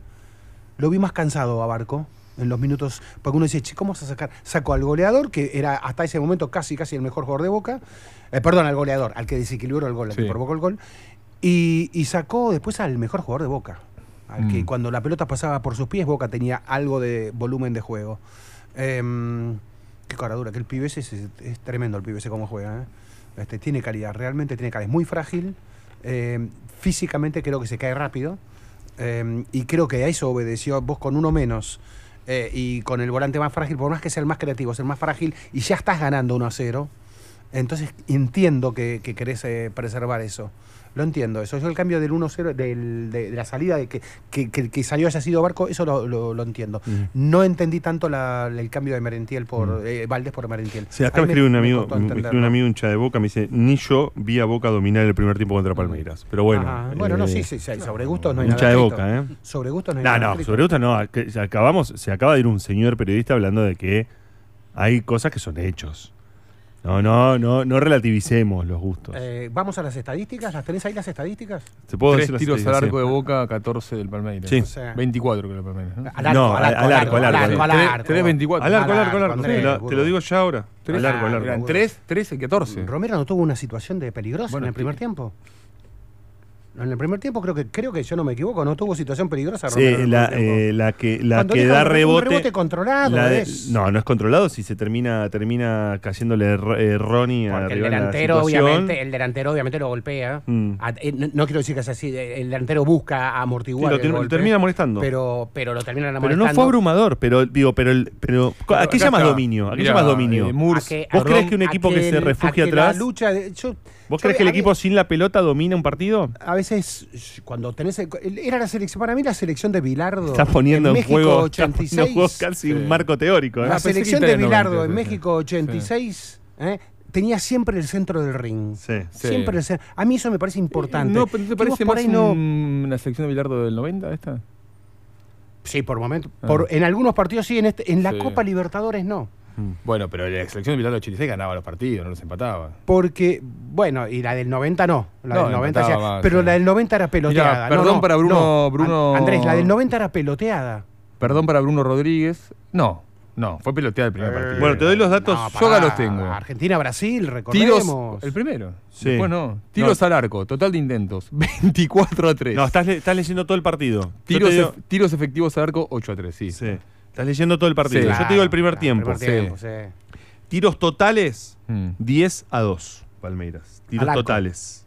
Al arco, 1 Más- a 2. No tuvo ni una situación de peligro Romero, ni Bueno, una. pero perdóname, cuando vos decís tiros totales significa finalizar jugada y finalizarla mal, pero significa construir. Si eso no es dominio, ¿qué es? Le bloquearon cinco disparos, tiró afuera otros cuatro. Eh, vamos, o sea, Boca no tuvo un córner en el primer tiempo. La verdad que lo vi a Boca muy tranquilo el primer tiempo. Eso es otra cosa. Ah, y bueno. Eso es otra cosa. Pará, vos estás jugando. Eso es otra cosa. Estás jugando en la cancha del visitante. Que supuestamente. te- porque, por ejemplo, Boca lo dominó mucho más claramente a Palmeiras en, en la bombonera. Claro. Fue claro dominador. No sé, no Era un tuvo- partido no de sé si 2-0. tuvo- Era un partido de 2-0. Era un partido de 2-0. El segundo tiempo de Boca fue difícil, ¿eh? Y Sí, sobre sí, todo sí, después, de- coincido, de la- coincido. de la- después de la expulsión de Rojo. Yo, yo Ah, sí- no, no, porque te estoy hablando de la ida. La ida era un partido de Ah, 2-0 de sí, Boca. sí, sí. Y Acá la- nunca había un partido de 2-0 de Palmeiras. Primer tiempo ya era de 2-0 de Boca. El primer No, tiempo en la bombonera. Eh, eh, yo no sé si Weberton en la bombonera sacó las que sacó Chiquito Romero en el segundo tiempo de Boca. A segundo tiempo fue otra cosa y te hablo de Sí, pero- 20 minutos finales fue otra cosa. Ahí sí. Entonces, sobre cuántos no- digo, son 180, supongamos que eres 200 minutos. Que estoy exagerando, obviamente, 200 minutos. Pero de 200 minutos que es un cuarto para Palmeiras. El partido, el, partido ida y vuelta son, son 180. Bueno, 180 minutos. Un cuarto lo tuvo Palmeiras. ¿Por ese cuarto justificar los otros, ciento, los otros tres cuartos? No. Boca para mí fue claro, es justo finalista. No me gusta cómo juega en general Boca. Este, mm, pero me parece que, bueno, yo tengo que hacer memoria. Los equipos de Bianchi tampoco se lucían. Bueno, Vélez llega a la Eh, final de. mm, Ganaban claramente.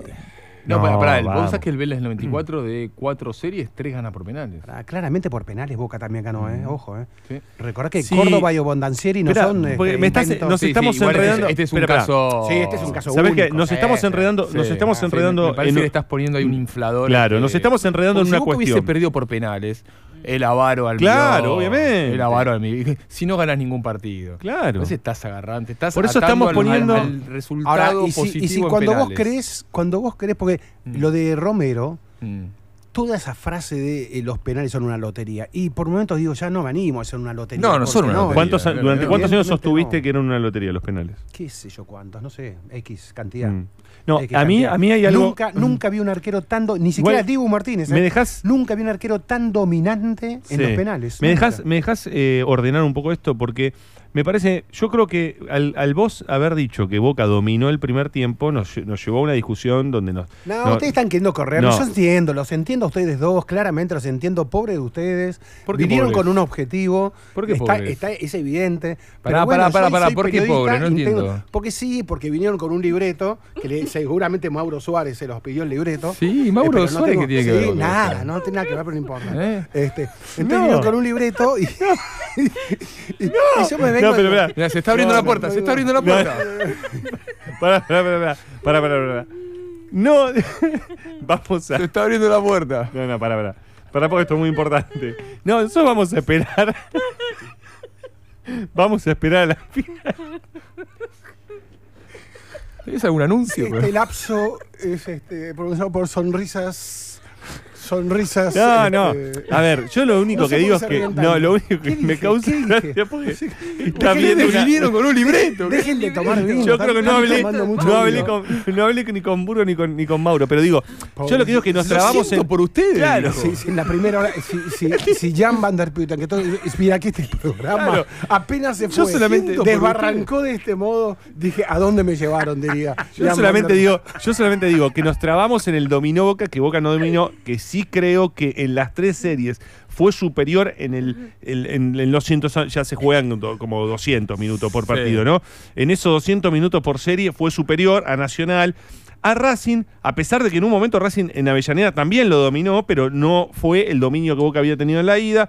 Y contra eh, Palmeiras también lo dominó Palmeiras en San Pablo, pero no fue el dominio completo que Boca tuvo en la bombonera. Con ese marco, Boca llega bien a la final, pero curiosamente llega discutiendo a su entrenador. Digo, si vos llegas a la final discutiendo a tu entrenador, algo Sí, pasa. sí, claro, claro que sí. Algo pasa. Inclusive hasta en, en el mérito de haber llegado a la final, hay una discusión de los cambios eh, que, en Mm. la que se lo puso ante la discusión. Sí, Sí. sí, sí, sí, sí. Fue una audacia.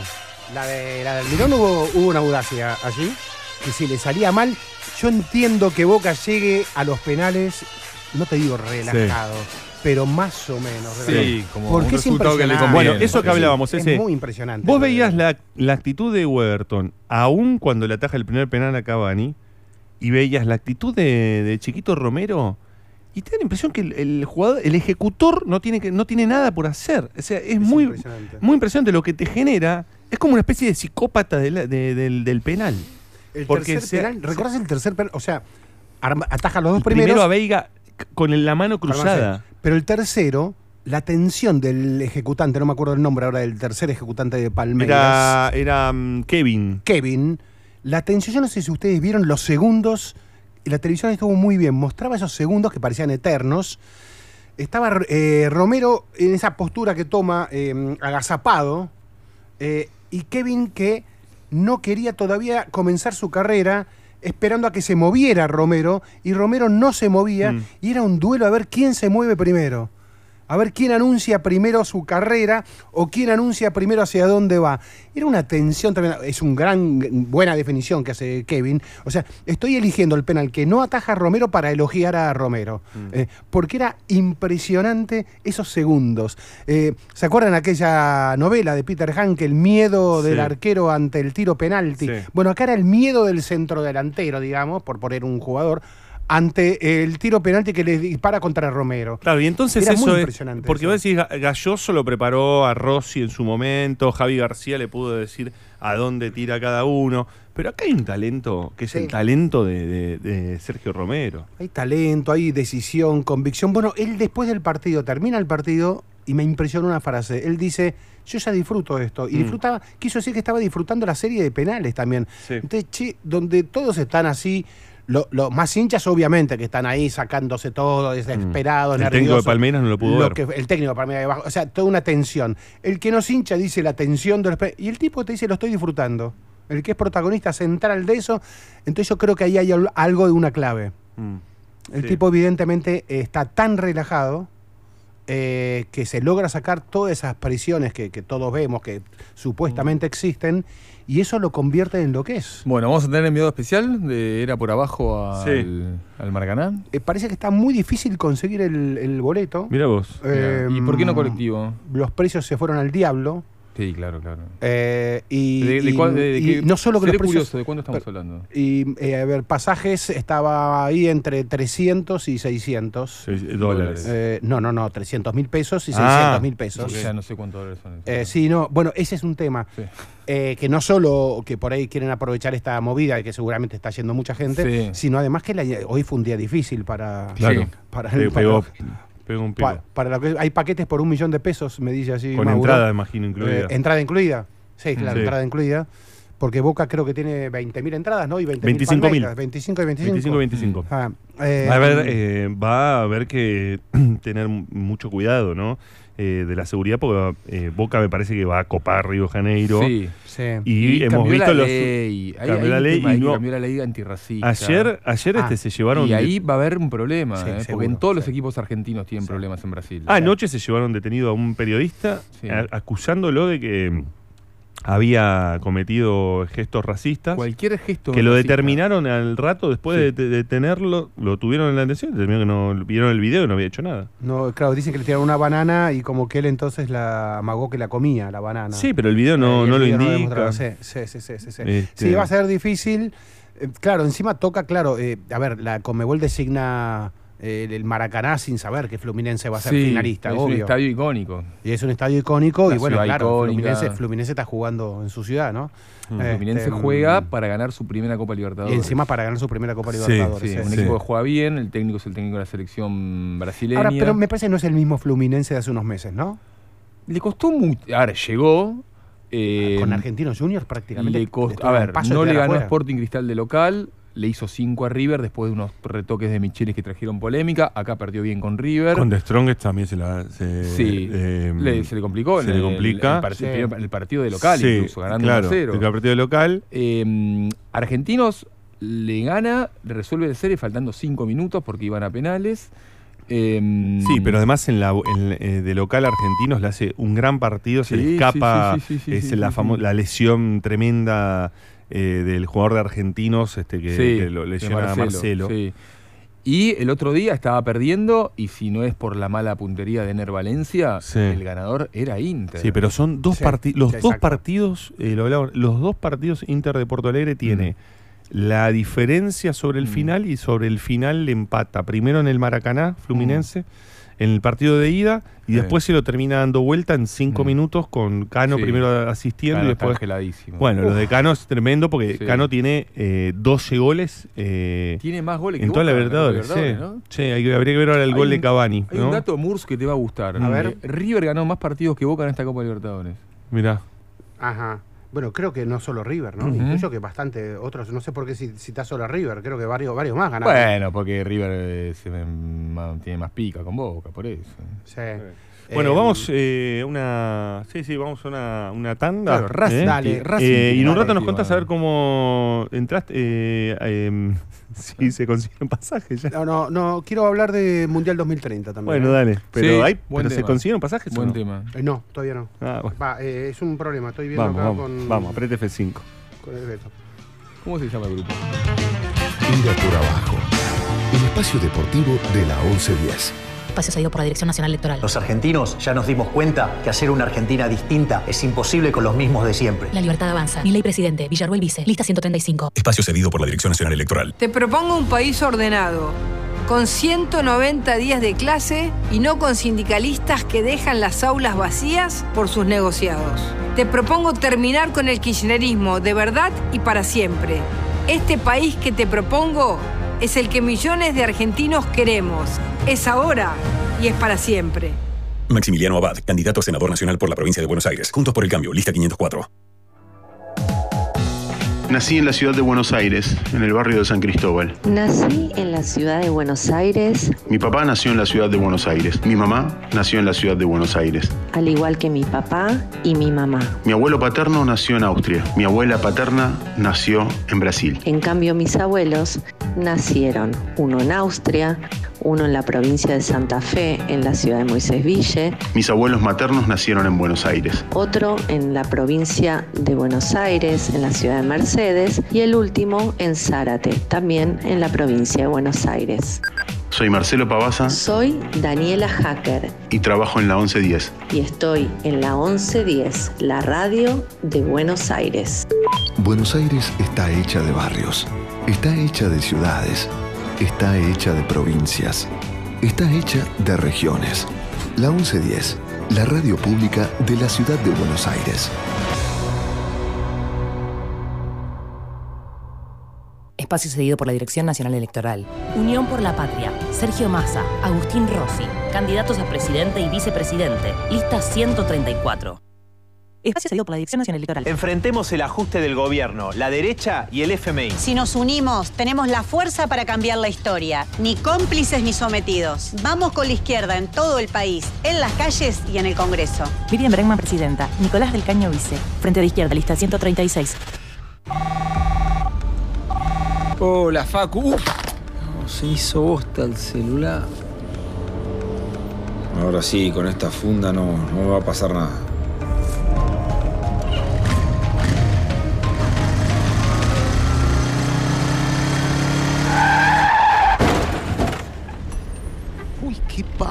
Encima sin casco.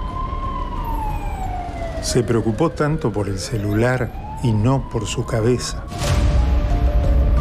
El último año, más de 1.500 motociclistas, en su mayoría jóvenes, murieron por no usar casco. Vos, que tenés cerebro, usalo.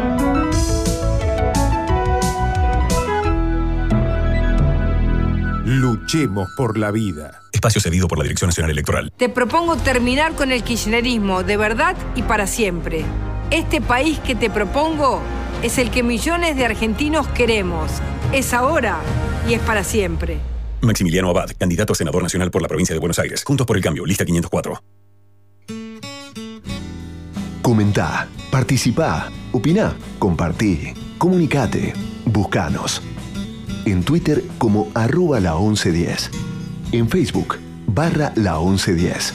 Y en Instagram arroba la 1110. Somos la radio pública de Buenos Aires. Estamos en las redes y te queremos escuchar. Era por abajo. Deporte, entrevistas, debates, actualidad, historia. Todo el deporte del mundo en la 1110.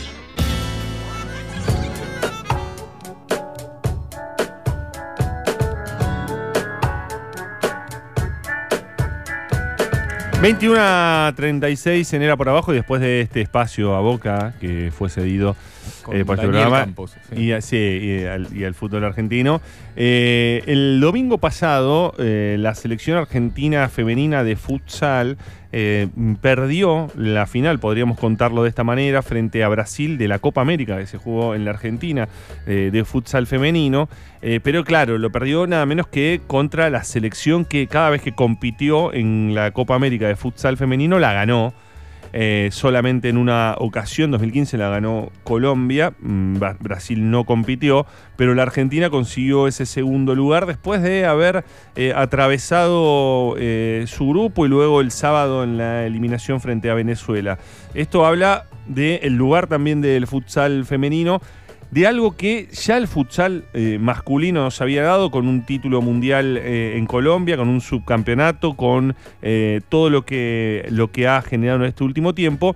Y en las últimas semanas me llegó, no sé si a vos también, Burgo, un libro de ediciones al arco, Revolución Futsal, de Gustavo Brusos, con prólogo de Diego Giustosi hombre o cerebro, podríamos decir, como entrenador de lo que se trata, de lo que fue esta revolución futsal. Eh, y el autor, dije, es Gustavo Brusos, que es amigo, eh, que es eh, colega y que está en línea, quien era por abajo. Gustavo, buenas noches. Aquí con Ezequiel Fernández Murs, Andrés Burgo y quien habla Alejandro Gol.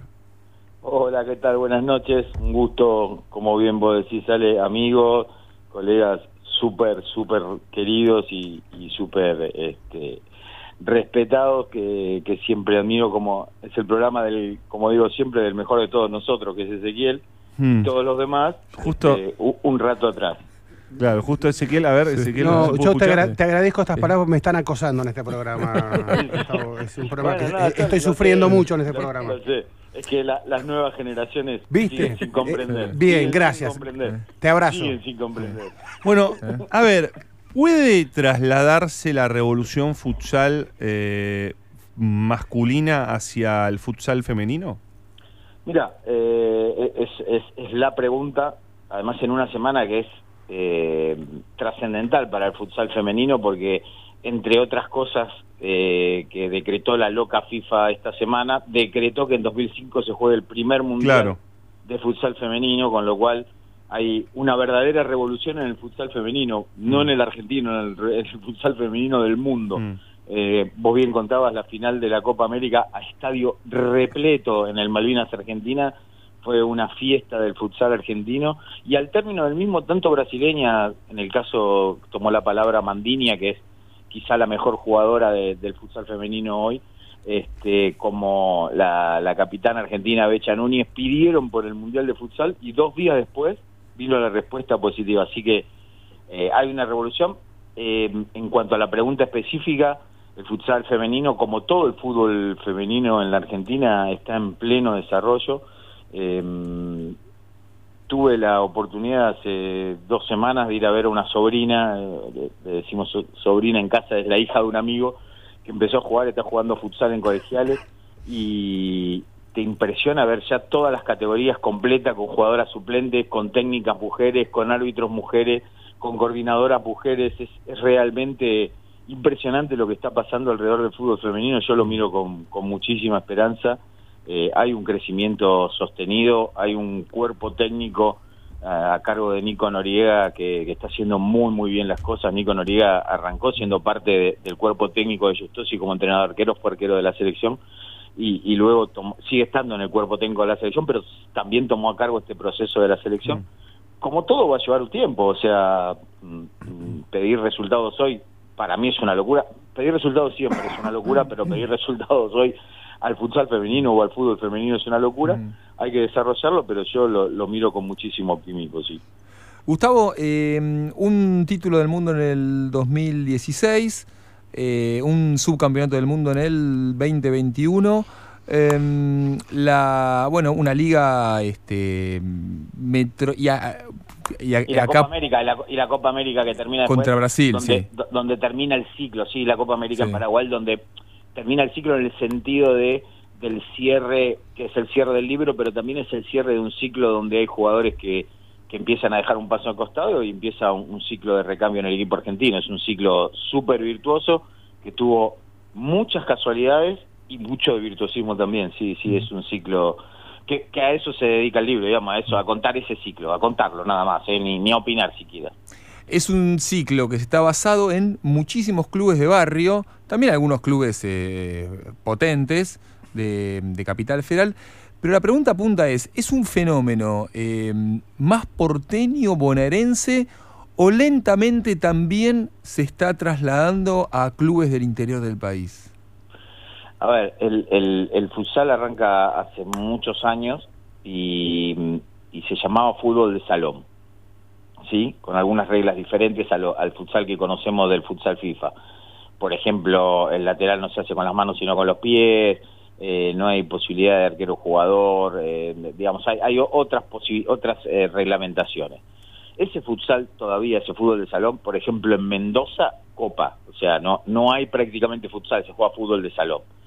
En Paraguay, por ejemplo, se juega mucho más fútbol de salón que futsal. Digamos, hay todavía, todavía es un deporte entre comillas nuevo, este, y, y es un fenómeno, eh, por lo menos urbano, en principio te diría, con lo cual sí es un deporte capitalino, pero capitalino de Buenos Aires y también capitalino de Rosario, y, y, y también capitalino en, alguna otra, también en Mendoza, se juega en Mendoza capital el fútbol de salón, eh, básicamente porque ahí tenés la infraestructura, tenés los gimnasios, que es lo primero que necesitas para jugar, eh, y tenés la cantidad de jugadores que al no ser un deporte eh, profesional necesitan mínimamente tener un sustento económico para poder dedicarle las noches a entrenar, algunos días de la semana a jugar y a viajar también. Entonces, te diría que tiene varias cosas. Tiene el condimento urbano, pero también tiene el condimento clase mediero todavía, más allá de que muchas de las figuras, por ejemplo, el caso de Titi Borruto, hayan salido del, del potrero del futsal, ¿no? De- del club de barrio más pobre del medio de, de Avellaneda y, y- y sea un crack acá en Italia y en todos lados con, con todas las cosas que tienen los cracks de potrero, ¿no? Estamos hablando con Gustavo Bruso, es autor de Revolución Futsal, un libro que acaba de publicar Ediciones al Arco. Eh, yo cuan- cuando te conocí, y no, no cuando digo cuando te conocí personalmente, sino de comenzar a leerte, vos cubrías volei eh, en el diario Clarín. Estamos hablando ya de hace muchos años atrás. Pero... Se jugaba 4-2 todavía. Claro. Eh, y, y hace poco, eh, también intentando descifrar un poco qué ver de los movimientos de- del futsal, eh, uno pensaba que el futsal tiene cosas eh, por momentos del básquet, digo, eh, por momentos que son más alejadas de, de- de- desde lo estratégico, desde pensarlo y desde mirarlo, eh, de lo que es, o por ejemplo del handball, ¿no? Más duda. Eh, eh, me gustaría que, que vos me, me- me contaras algo de esto, porque mm, creo que, que hay algo de eso en relación a, a ver a lo que conocemos como fútbol más tradicional, ¿no? El fútbol de salón. En general, en general, yo te diría que el futsal y el fútbol de, de 11 no comparten nada, Mm. excepto la pelota al pie Claro. y, y la llegada de algunos jugadores que no logran eh, desarrollarse en cancha de 11 y se vuelcan al futsal en, en la continuidad de, de- de pensarlo este, como, un, como, la, como, como eso, como una continuidad. en Sí, su- pero te digo una cosa que está pasando, Gustavo, pero te- y esto te lo digo como padre, sí hay muchos eh, pibes y pibas que juegan al fútbol en, En Babi. pa- en Babi, que no pasan la cancha de 11 y que ven una continuidad de las ganas de seguir jugando al fútbol, ya cuando tienen 12, 13 años, donde ya no tienen categorías en el Babi, de seguir en el futsal. Ya, ya es así hace unos cuantos años. Mm. El, el- el hecho, digamos, yo lo empecé a vivir con mi propio hijo. Cuando Agustín termina el, el fútbol de Babi en el Trébol de Parque Chas, abro paréntesis, categoría 98, un tal Valentino Oliva, lateral derecho, la rompía toda, campeón de todo en esa 98, cierro paréntesis, sabes que Valentino Oliva es vos, sigo. este, em, el, el Agustín no pasa por cancha de once, va a hacer una prueba a, Vélez, todos de pie, ¿no? ¿Están en el estudio ahora? Sí. Va a hacer una prueba a Vélez, este, y me, cuando sale de la prueba me dice, no, papá, a mí me gusta el otro. Y, y siguió jugando eso, arrancó por UGAP, la Unión General Armenia de Beneficencia, ahí en Palermo, y, y después empezó a buscar su desarrollo, pasó de ahí a Kimberley de Devoto, de ahí a, a Hebraica, y después ya los pibes empiezan, y además se da esto, casi todos los años, el- el- los, o muchos años, durante muchos años los planteles se desarmaban y los jugadores iban de un club a otro con su pase en el poder y ahora ya hay como una mayor estabilidad en los propios planteles, o sea, el futsal empieza a encontrar su dinámica propia de, de crecimiento eh, y que en algún momento va a tener que también tener su dinámica propia de acomodamiento, ¿no? Hoy, hoy lo charlábamos, hoy casualmente hubo una actividad en el predio de AFA con a la, a la que la verdad que fui para que Scaloni tenga su libro y por suerte lo tiene, lo Bien. recibió, así que Scaloni ya tiene su revolución futsal para, para leer en estos días mientras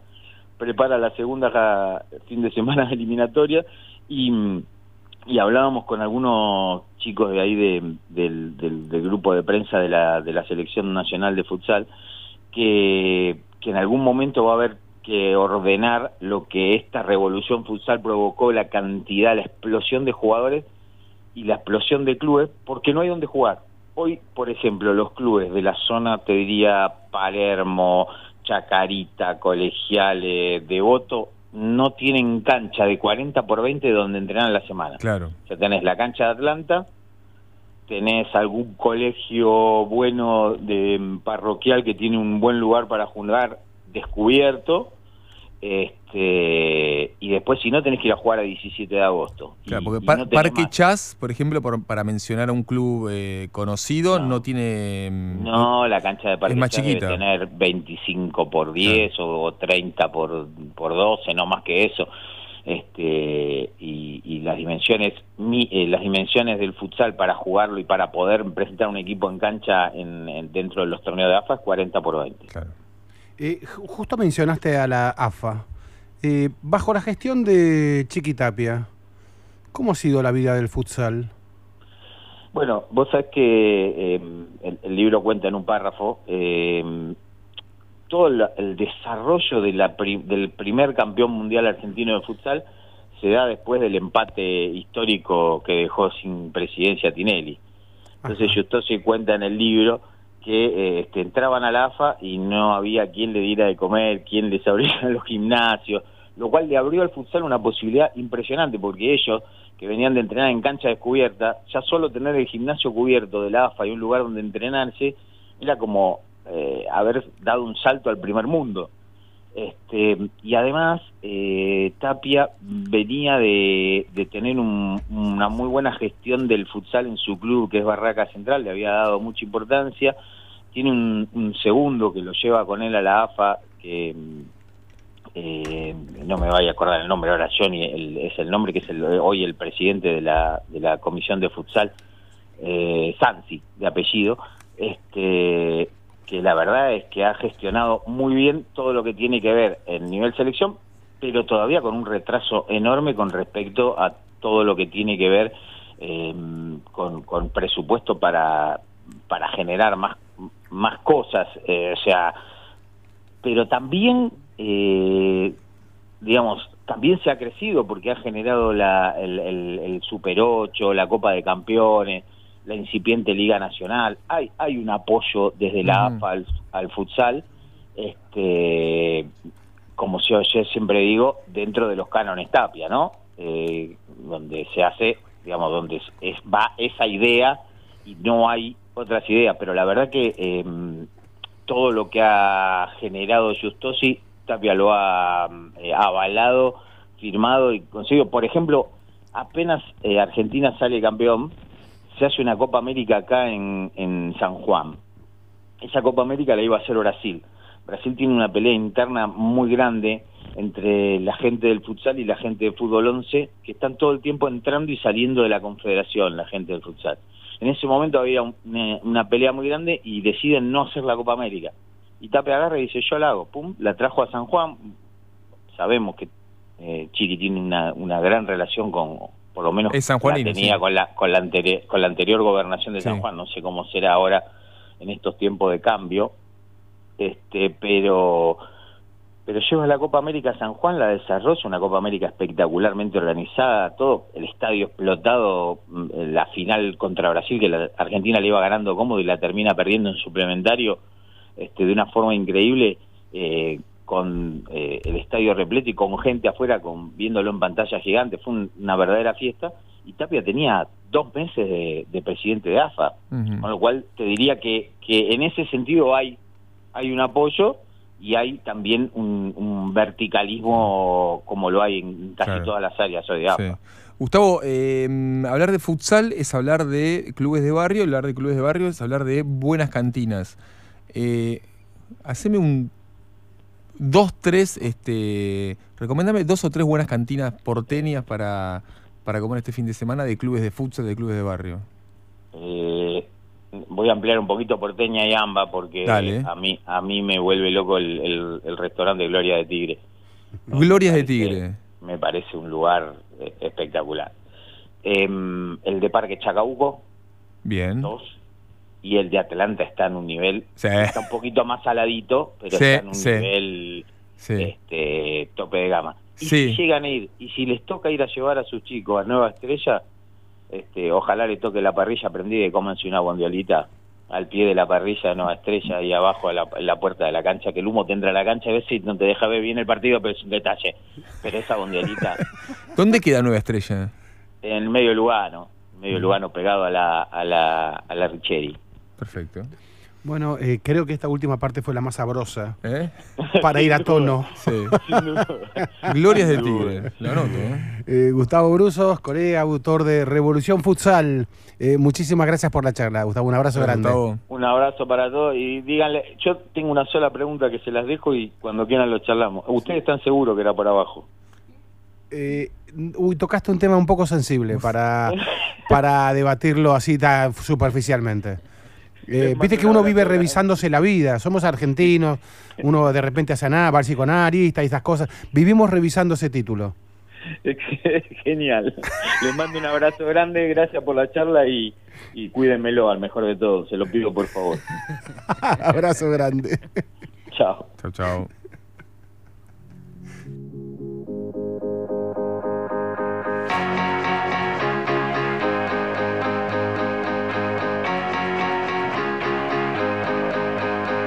Sé qué cuento no vamos a comer hoy. Cada vez estoy más cerca del sol. Ya no sé dónde poner el amor. Si el mundo gira, ¿qué mierda voy a hacer yo? No sé qué cuento no vamos a comer hoy. Cada vez estoy más cerca del sol.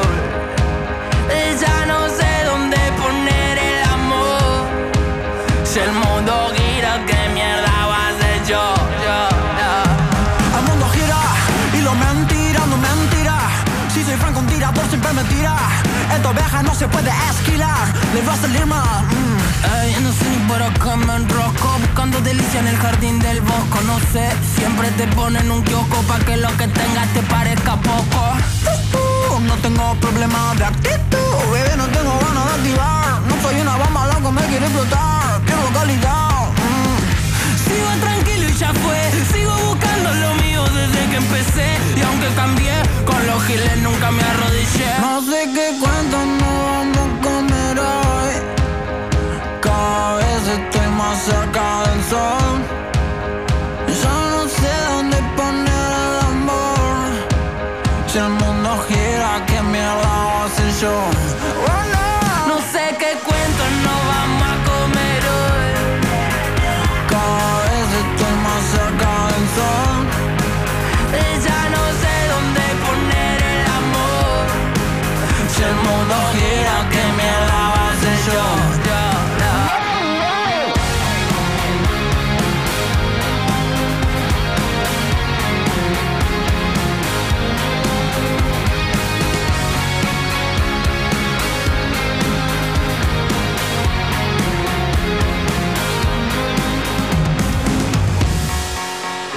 Lanzado en el año 2021, escuchábamos a Wozzy y Catriel haciendo Niño Gordo Flaco, acá, en Era por Abajo. Era por abajo. Historias y leyendas del deporte en la 1110.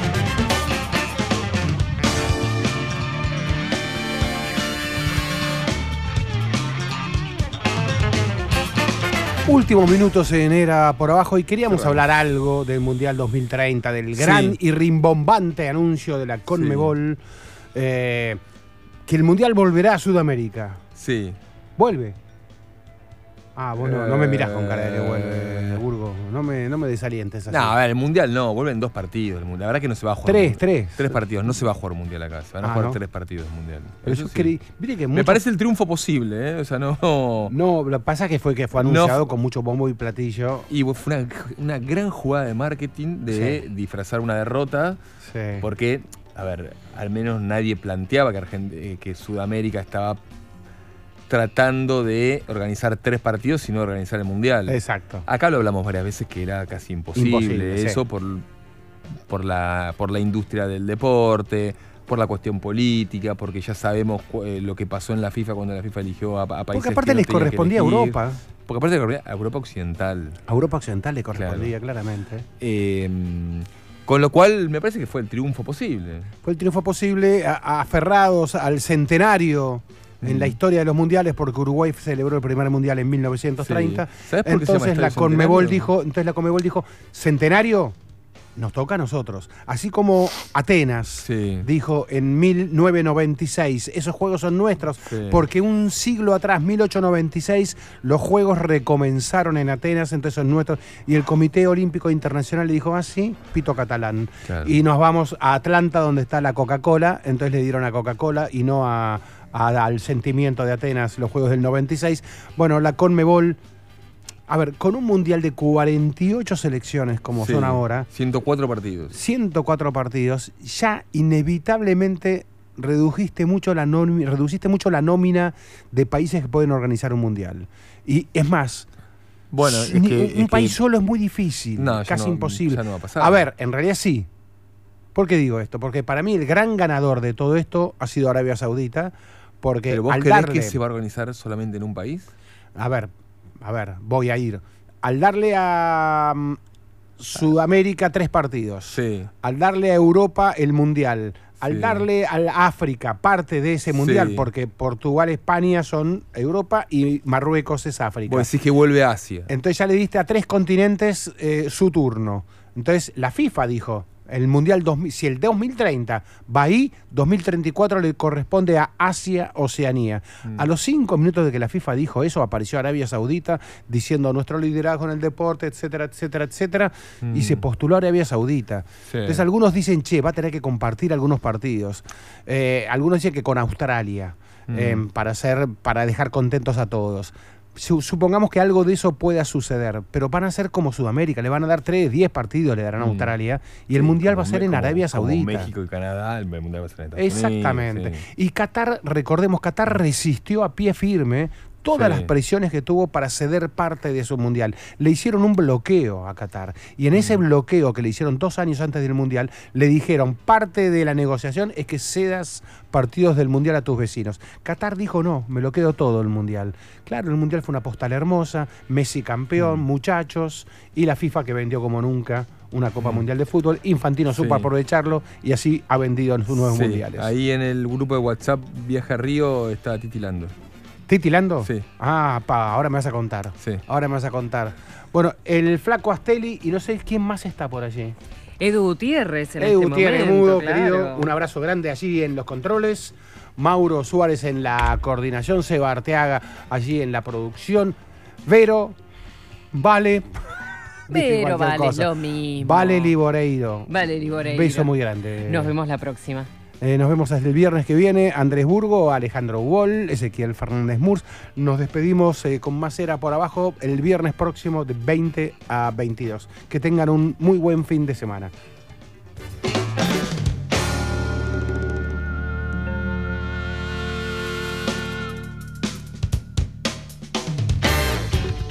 Era por abajo. Historias del deporte en el deporte.